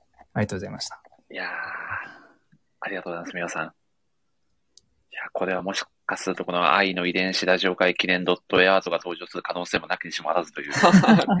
誰を書くかむ難しいですね。いや、でも、宮尾さん、だんだんこう、ドットエアートの能力が上がってるんで、最終的にはもう7確かに秒ぐらいで、ね、完成させちゃう。超 AI だ。超 AI に寄せた話は。お自動でかけちゃうんですね。そ っちの方向に特化しちゃう AI ってなかなか珍しい気がしますけど、それはそれで、いや、最高ですね。またぜひ、ラジオ会、あのー遊びに来ていただければと思いますので、引き続き、よろしくお願いします。お願いします。おお、アムさんだ。そしてさん、そして、アムさんが来てくださってますよ。ね嬉しい。ね本当ですね。アムさん、こんばんは。もう、本当にもう、本当にそうそう終わりそうなところです。アムさん、ありがとうございます。実は、そうさん、今、ちなみにですね、アアムさんが、えー先日行われたこのラジオのイベント会の景品としてう、んうん実は今、漫画を描いてくださっておりまして、そうなんですね。どんな漫 そうなんでよ画なんですすか実はその、えーっと、うまく説明できないので、宮尾さん、お願いします。ん？いや、その回の WMC だったんで、あ、いいところに宮尾さんがいると思って、宮尾さんお願いします。あ、そうですね。あの、推しの漫画家さんをこう、プレゼンするっていう、そういうあの、企画、イベント会だったんですけれども、まあ、その、えっと、優勝の特典ですかね。で、あの、漫画を描くというふうに、はい、聞いて言われまして、で、その時、あの、え優勝されたのが、あの、えっと、怪しいおばさんこと、じゃなくておばさん。あれ？つぼりのね。の、つぼりの。はい。そうだったんですか？こと、小川さんが、はい、優勝されて、そうですよね。で、。その、えっと、特典として漫画を描かれるってことですね。まあ、そのプレゼンの模様も含んだ、小川さんを中心とした、まあ、景品の一環としての漫画を、アムさんが鋭意制作中ということで、そちらも非常に楽しみです。ね。ぜひもしよかったらソフェさん、あの、そのラジオ会アーカイブも残っているので、聞いていただけると、かなりの神展開になっておりますので、あ、そうなんですね。はい推しの漫画家が語られるわけですね。そうなんですよ。なるほど。しかもですね、まあ最終的に怪しいつぼりだと思ってた大賀さんのおかげで、なんだかんだみんな幸せになってたという、これも愛の遺伝子と被るような展開ですよね。そうなんですか？え、そ、そこ来ます？え、まさかの。お そして、宮尾さんがもしかすると落ちるかもということで、承知してました。知いや、これは謝罪案件です。いやー、そんなわけで、いや、皆さん本当に今回もありがとうございました。ね、はいありがとうございますありがとうございました。では最後にですね、ちょっとだけ、えー、次回のラジオ会の告知をさせていただきたいと思います。もう時間があまりないので、サクッといきます。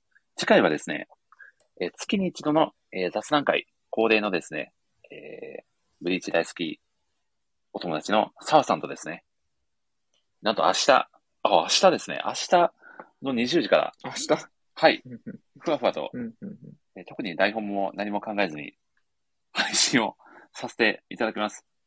そしてですね、その回の特別ゲストが、えー先日ですね、え1年3かぶり、3ヶ月ぶりにニューシングルをリリースされた佐藤環奈さんがですね、遊びに来てくださるという。えーおー、すごい。えこれはそうなんですか？ね。はい、もうこれはもう完全にアーティスト会になるので、はい、すごい。リリース記念会。そうですね。まあ、このリリースまでに、こうね、こう、カンナさんが、まあ、紡がれてきた思いであったり、まあ、曲のね、まあ、歌詞にどういう、ね、意味が込められているとか、まあ、そういったようなことを主にお話ししていただくような、果たして漫画ライターとはみたいな回になると思いますので、はい。まあ、あとは、楽しみですね。そうですね。あとはもう澤さんと、澤さんの大阪ブリーチ原画展の感想をね、しっかり語っていただくという恒例の。ラジオ会となっておりますので、ぜひ明日ももしお時間がある方は、おお